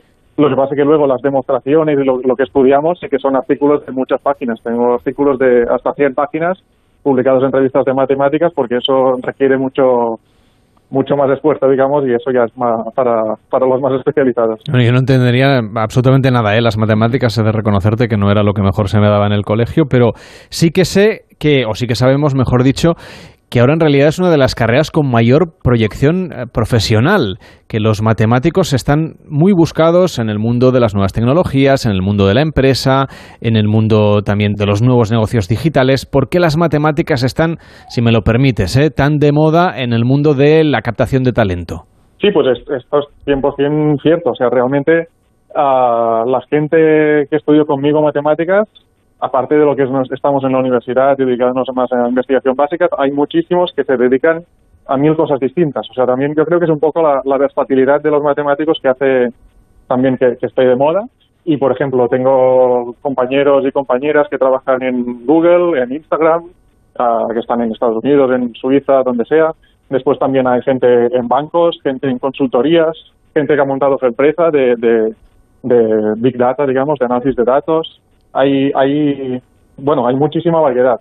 Y entonces, básicamente, lo que ha pasado, yo creo, es que en los últimos años, digamos, la última década, década quizás, ah, en el mundo de la empresa ha hecho un boom de, de la Big Data, ¿no? De, de cómo sacarle provecho a, a la gran cantidad de datos que podemos tener. Y para eso se necesitan, pues, matemáticos y matemáticas, que, que son los que básicamente tienen una formación básica y abstracta que, que les permite, pues, a- entender eh, todo el tipo de algoritmos, de, de- de algoritmos que, de, de matemáticas, de estadística, etcétera, y de ahí sacar provecho de, de- esta cantidad de datos. Por supuesto, eh, todo esto nos lo tenemos que imaginar en un nuevo contexto, como decíamos, en empresas que a lo mejor hasta hace bien poco no tenían a matemáticos en su nómina, porque sabemos que los bancos obviamente sí, grandes empresas pues necesitaban actuarios, necesitaban gente que controlara eh, las cuestiones económicas y financieras, pero ahora habéis entrado en sectores que hasta hace bien poco no, no tenían esta necesidad ¿no? de incorporar a sus familias profesionales a personas que vengan del mundo de la matemática. Exacto, sí, sí, es correcto. Eh, y, de hecho, la gente que conozco que trabaja en este tipo de compañías aquí en Barcelona, por ejemplo, eh, son- es muy transversal, en el sentido de que en todas las empresas o en, muchísimas empresas hacen falta por lo menos a algunos matemáticos o analistas de datos o similar y puede ser desde, desde es- lo que bueno lo que has dicho no de bancos que ya sabemos ya no suena que siempre ha habido pues matemáticos pero también en empresas pequeñitas y, y en startups o empresas de videojuegos o empresas de telefonía eh, cualquier tipo de, de- de empresa que pueda tener grandes cantidades de datos hay allí por lo menos algunos matemáticos Xavi, yo creo que tú nos puedes explicar mejor que nadie qué hace exactamente un matemático en Instagram, como nos decías, o en Google. Ah, pues eh, mira, sí, tengo eso es lo que he dicho, ¿no? Varios, varios amigos, muy amigos míos que, que trabajan en Google en, Zurich, en Suiza, o, en Instagram en Nueva York, y lo que hacen básicamente es programar. Pro- programan algoritmos que son tienen una componente matemática muy alta, ¿no? Cuando Google a ti te recomienda cómo ir andando de tal sitio a tal otro, o cuando Instagram te recomienda, no, te re- yo no tengo Instagram, pero eh, te recomienda, por ejemplo, a quién puedes seguir, ¿no? Eh, o cualquier tipo de, algoritmo de este recomendador que te recomienda cosas, ah, eso detrás hay un algoritmo que, que básicamente hay, hay una componente matemática muy alta y por lo tanto necesitas matemáticos que estén allí programando estos algoritmos. Lo de Google Maps se parece bastante a los problemas matemáticos que nos enseñaban de pequeños, ¿no? que solía ser un tren que sale de la estación A y que llega a la estación B, etcétera. Pero, por ejemplo, los algoritmos están detrás de las plataformas de televisión bajo demanda que nos sugieren, en base a lo que hemos visto, qué películas o qué series nos pueden gustar. Pero eso, en realidad, detrás de toda esa elección o de propuestas, no está un cinéfilo o alguien al que le guste mucho ver películas, sino que en realidad es solamente una fórmula matemática, ¿no? Un algoritmo. Exacto. Eh, y, las matemáticas que hay detrás, te da igual si esto es una plataforma como Netflix o si estás estudiando la física de las estrellas. Yo, de hecho, tengo un amigo que estaba en la universidad estudiando física de planetas, de exoplanetas, de estrellas y tal, y allí se usan muchas matemáticas eh, de, los datos, ¿no? También tienen una cantidad de datos muy grande y a partir de allí tienen que inferir dónde puede haber, qué estrellas pueden tener planetas o cuáles no, ¿no? Y entonces él cambió de trabajo y se fue a, Netflix, de hecho, y decía, es que hago lo mismo. O sea, mi trabajo es el mismo, lo que pasa es que en vez de planetas y estrellas y tal, los datos me dicen otra cosa, que son películas, series, etcétera. Pero, pero la, la componente matemática pura, digamos, que hay detrás y los algoritmos que hay detrás son los mismos básicamente y por lo tanto necesitas al final las mismas personas y te da igual si sabes de, de series o de videojuegos, de lo que sea, porque lo que necesitas son matemáticas. En el fondo nos reduce todo a una cuestión numérica. el romanticismo de los que somos de ciencias sociales o de letras se nos rompe un poquito. Sí, supongo que sí un poco, pero bueno, hay de todo. O sea, también, claro, si, si quieres hacerlo o sea, es un equipo multidisciplinar normalmente. Seguro que en Netflix o en otras plataformas Ah, también hay gente que sabe ¿no? de, ciencias sociales. Necesitas al final eh, un, poco de diversidad en el equipo, pero siempre va a haber alguien que entienda de, de las matemáticas y de los algoritmos. O sea, para entenderlo bien, vosotros hacéis los números, pero luego la manera de interpretarlos y de tomar decisiones, eso corresponde a otros profesionales. Sí, o, un equipo multidisciplinar. A veces las decisiones son, son en equipo, digamos. No, no es que tú haces esto, me pasas un número y yo con el número decido, sino que que también en el algoritmo, para, incluso para diseñar el algoritmo, también te va bien un poco tener, tener inputs, digamos, de, de otra gente que conoce mucho más cómo se comporta la gente o qué le gusta a la gente, etcétera, ¿no? O que si a ti te sale un resultado, pues que tenga sentido, ¿no? Que, o, todo esto es importante, entender el campo en el que estás y, por eso se, acaban formando equipos, bastante, equipos interdisciplinares. Lo tuyo son las ecuaciones derivadas parciales, que por cierto es una disciplina de las matemáticas que es relativamente joven, que sobre todo a partir de principios del siglo XX empieza a, ser importante, que además en los últimos años ha pegado como un acelerón. Efectivamente, sí, el, aunque en física ya aparecían estas ecuaciones y, la ecuación de calor o la ecuación de ondas, la escribían, digamos, físicos del siglo XIX y XVIII, desde el punto de vista matemático, o sea, no, no, se entendían y no, no, había una teoría sólida detrás, digamos, de, todo esto. Simplemente eh, se sabía que eso tenía pues una relación con, con, el calor y cómo se propaga el calor, pero no se sabía demostrar nada, digamos, ¿no? No sabíamos ver ninguna, ninguna propiedad de, esta, de estas ecuaciones. Y fue a principios del siglo XX cuando empezamos a desarrollar toda la teoría, los matemáticos, y, y sí, ha, hecho un boom, digamos, mi área de, investigación hizo un boom quizá en la segunda mitad del siglo XX y, y aún ahora es, es, una rama de investigación muy importante de las matemáticas y que tiene conexiones también con probabilidad y con geometría. O sea, también dentro del campo de matemática teórica tiene varias conexiones y no solo con el mundo eh, físico o ingeniería. En esta parte del programa eh, nos dedicamos justamente a conocer personas como tú, que destacáis internacionalmente, pero de los cuales quizá los medios de comunicación no hablamos como deberíamos. Y en el, tu caso es sobre el mundo de las matemáticas, en concreto, como decíamos, de las ecuaciones derivadas parciales. A nivel internacional, ¿cómo está España situada en el mundo de las matemáticas? Me refiero, eh, ¿tenemos eh, talento suficiente? ¿Tenemos el reconocimiento merecido? ¿Hay otros países que a lo mejor pues apuestan más fuerte por esta disciplina? Bueno, yo creo que también o sea, no, no, no somos eh, de un país de, muy, muy puntero, pero hay gente muy, muy buena, digamos. O sea, en, promedio yo creo que estamos un poco, un poquito menos bien que otros países del entorno de Europa, ¿no? de, países comparados con países más avanzados, pero a la vez, aunque en promedio aún no estamos allí quizá, sí que hay gente muy buena. O sea, hay, hay gente en España que están que podrían estar en las mejores universidades de Estados Unidos pero, pero están aquí haciendo un trabajo excelente. Y, yo creo que también es algo que viene un poco de la tradición científica. que de, cada país, ¿no? Por ejemplo, tú vas a Francia, o vas a Italia, o vas a Alemania, o vas a Inglaterra, y, cuando tú estudias matemáticos, eh, matemáticas, perdón, la carrera, te van saliendo nombres de esos países. O sea, esa, en esos países la, tradición, digamos, viene de muy lejos. Y aquí en España, a, a hacer investigación en matemáticas, así a nivel un poco internacional, pues empezamos, eh, no sé, en los años 70, quizás. ¿no? Eh, entonces, eso también es un proceso lento y, y- y estamos yendo, yo creo, bastante rápido y por eso hay gente que ya de un nivel internacional muy alto, pero poco a poco, pues vamos mejorando el sistema también universitario y científico. Tú quieres poner en marcha un grupo de investigación, eso también serviría para retener ese talento en nuestro país. ¿De qué depende que puedas poner en marcha este grupo? Bueno, yo tengo, o sea, siempre una parte importante es financiación, ¿no? Pero bueno, yo, por ejemplo, tengo un proyecto europeo que, que viene financiado por, por la Unión Europea y que es más de un millón de euros. Y, entonces, en ese, en ese sentido, pues, aunque quizá España no es tan, el gobierno español no es tan generoso, digamos, porque falta más dinero a la ciencia comparado con, con otros países, sí que yo en mi caso tengo dinero para empezar un grupo y contratar estudiantes de doctorado, eh, contratar gente que trabaje conmigo pues dos o tres años, etcétera. Lo que quizá falta un poco más es, es que sea un poco estable el sistema, ¿no? De, estabilización, por ejemplo, de contratar profesores, etcétera.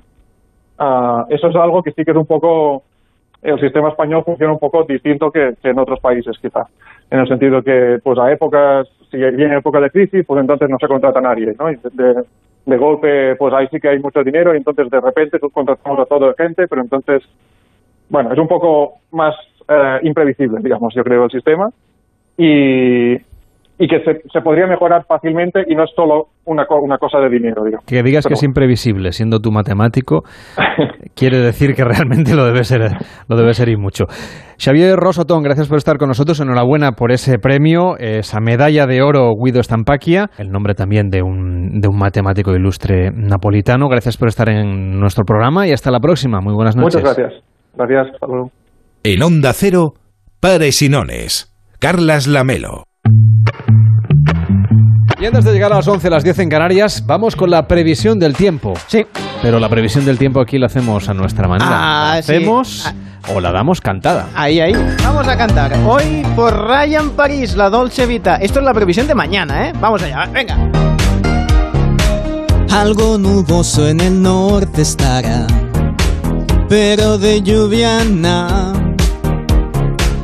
Despejadita la otra mitad, el mercurio subirá. Tan solo bajará en Cantabria y en Galicia también. Quizás hay nubes de evolución en el atardecer. De lluvia el coche lo podréis lavar y a sudar. Que el mercurio sube, ni una tregua no nos da, ni una tregua no nos da. Enhorabuena, David Cerrillo. Bueno, bueno, Pero qué ya. maravilla, oye. Sí, mira, yo, mira. yo me abstengo de cantar porque entonces no sé, tendrías que cambiar la previsión a lluvias torrenciales. Bueno, en bueno, a general, ver si ¿eh? ahora va a llover por culpa mía. Bueno, Pues lo vamos- cada noche en Pares y Noes lo que vamos a hacer es repasar la previsión del tiempo para el día siguiente cantada y también los Juegos Olímpicos Sí, sí. Hago el informe rápido. con nuestra vecina la señora Consuelo. Hemos ganado una medalla en Brockman Mountain. No, en mont en bici mountain, en bicicleta de montaña. ¿eh? Muy bien. Sí, porque hay que David Valero, la nuestra enhorabuena. En baloncesto hemos ganado a Japón. Las chicas también han ganado un partido. Lo ha intentado Mireia Belmonte, que es una jamata, ¿eh? pero bueno, ha estado lesionada mucho tiempo. Claro, en la edad, no, perdona, ya te contaré yo que yo hago dos, dos, mm, dos piscinas, do- do- dos bañeras mariposa y ya me lío. Bueno, y también los chicos del triatlón lo han intentado, ¿eh? que tiene mucho mérito, ¿eh? Y también el piragüismo en, pata- en patatas bravas. No, en aguas bravas. Es bueno, um, también ha estado cerca del podio y han hecho esgrima con floret. Yo soy más, más que de floret, soy de ensalada César. Pero también me gusta mucho, ¿eh? Bueno, y hoy tienen triatlón femenino, un montón de cosas. ¡Ah, una maravilla los Hoy Juegos quiere decir Olímpicos! mañana ya por la mañana, bueno, esta no, madrugada. esta noche, esta noche ya empiezan. Ah, sí, Sí, ah, sí, bueno, sí, pues estaremos muy atentos entonces. Gracias, señora Consuelo. Bueno. Y, oiga, los huevos rellenos que trajo usted ayer estaban buenísimos. ¿Te han gustado los huevos, eh? Bueno, ya te haré más huevos. Ma- no, mañana tráigame otra cosa. Hoy Ah, no nos ha bueno. traído nada, pero bueno, nos quedamos con ese melón con jamón que nos contaba la oyente. Y con eso llegamos a las 11 de la noche, las 10 en Canarias. Llega la brújula. Ahora sí, la actualidad de verdad. Nosotros volvemos mañana. Que vaya bien.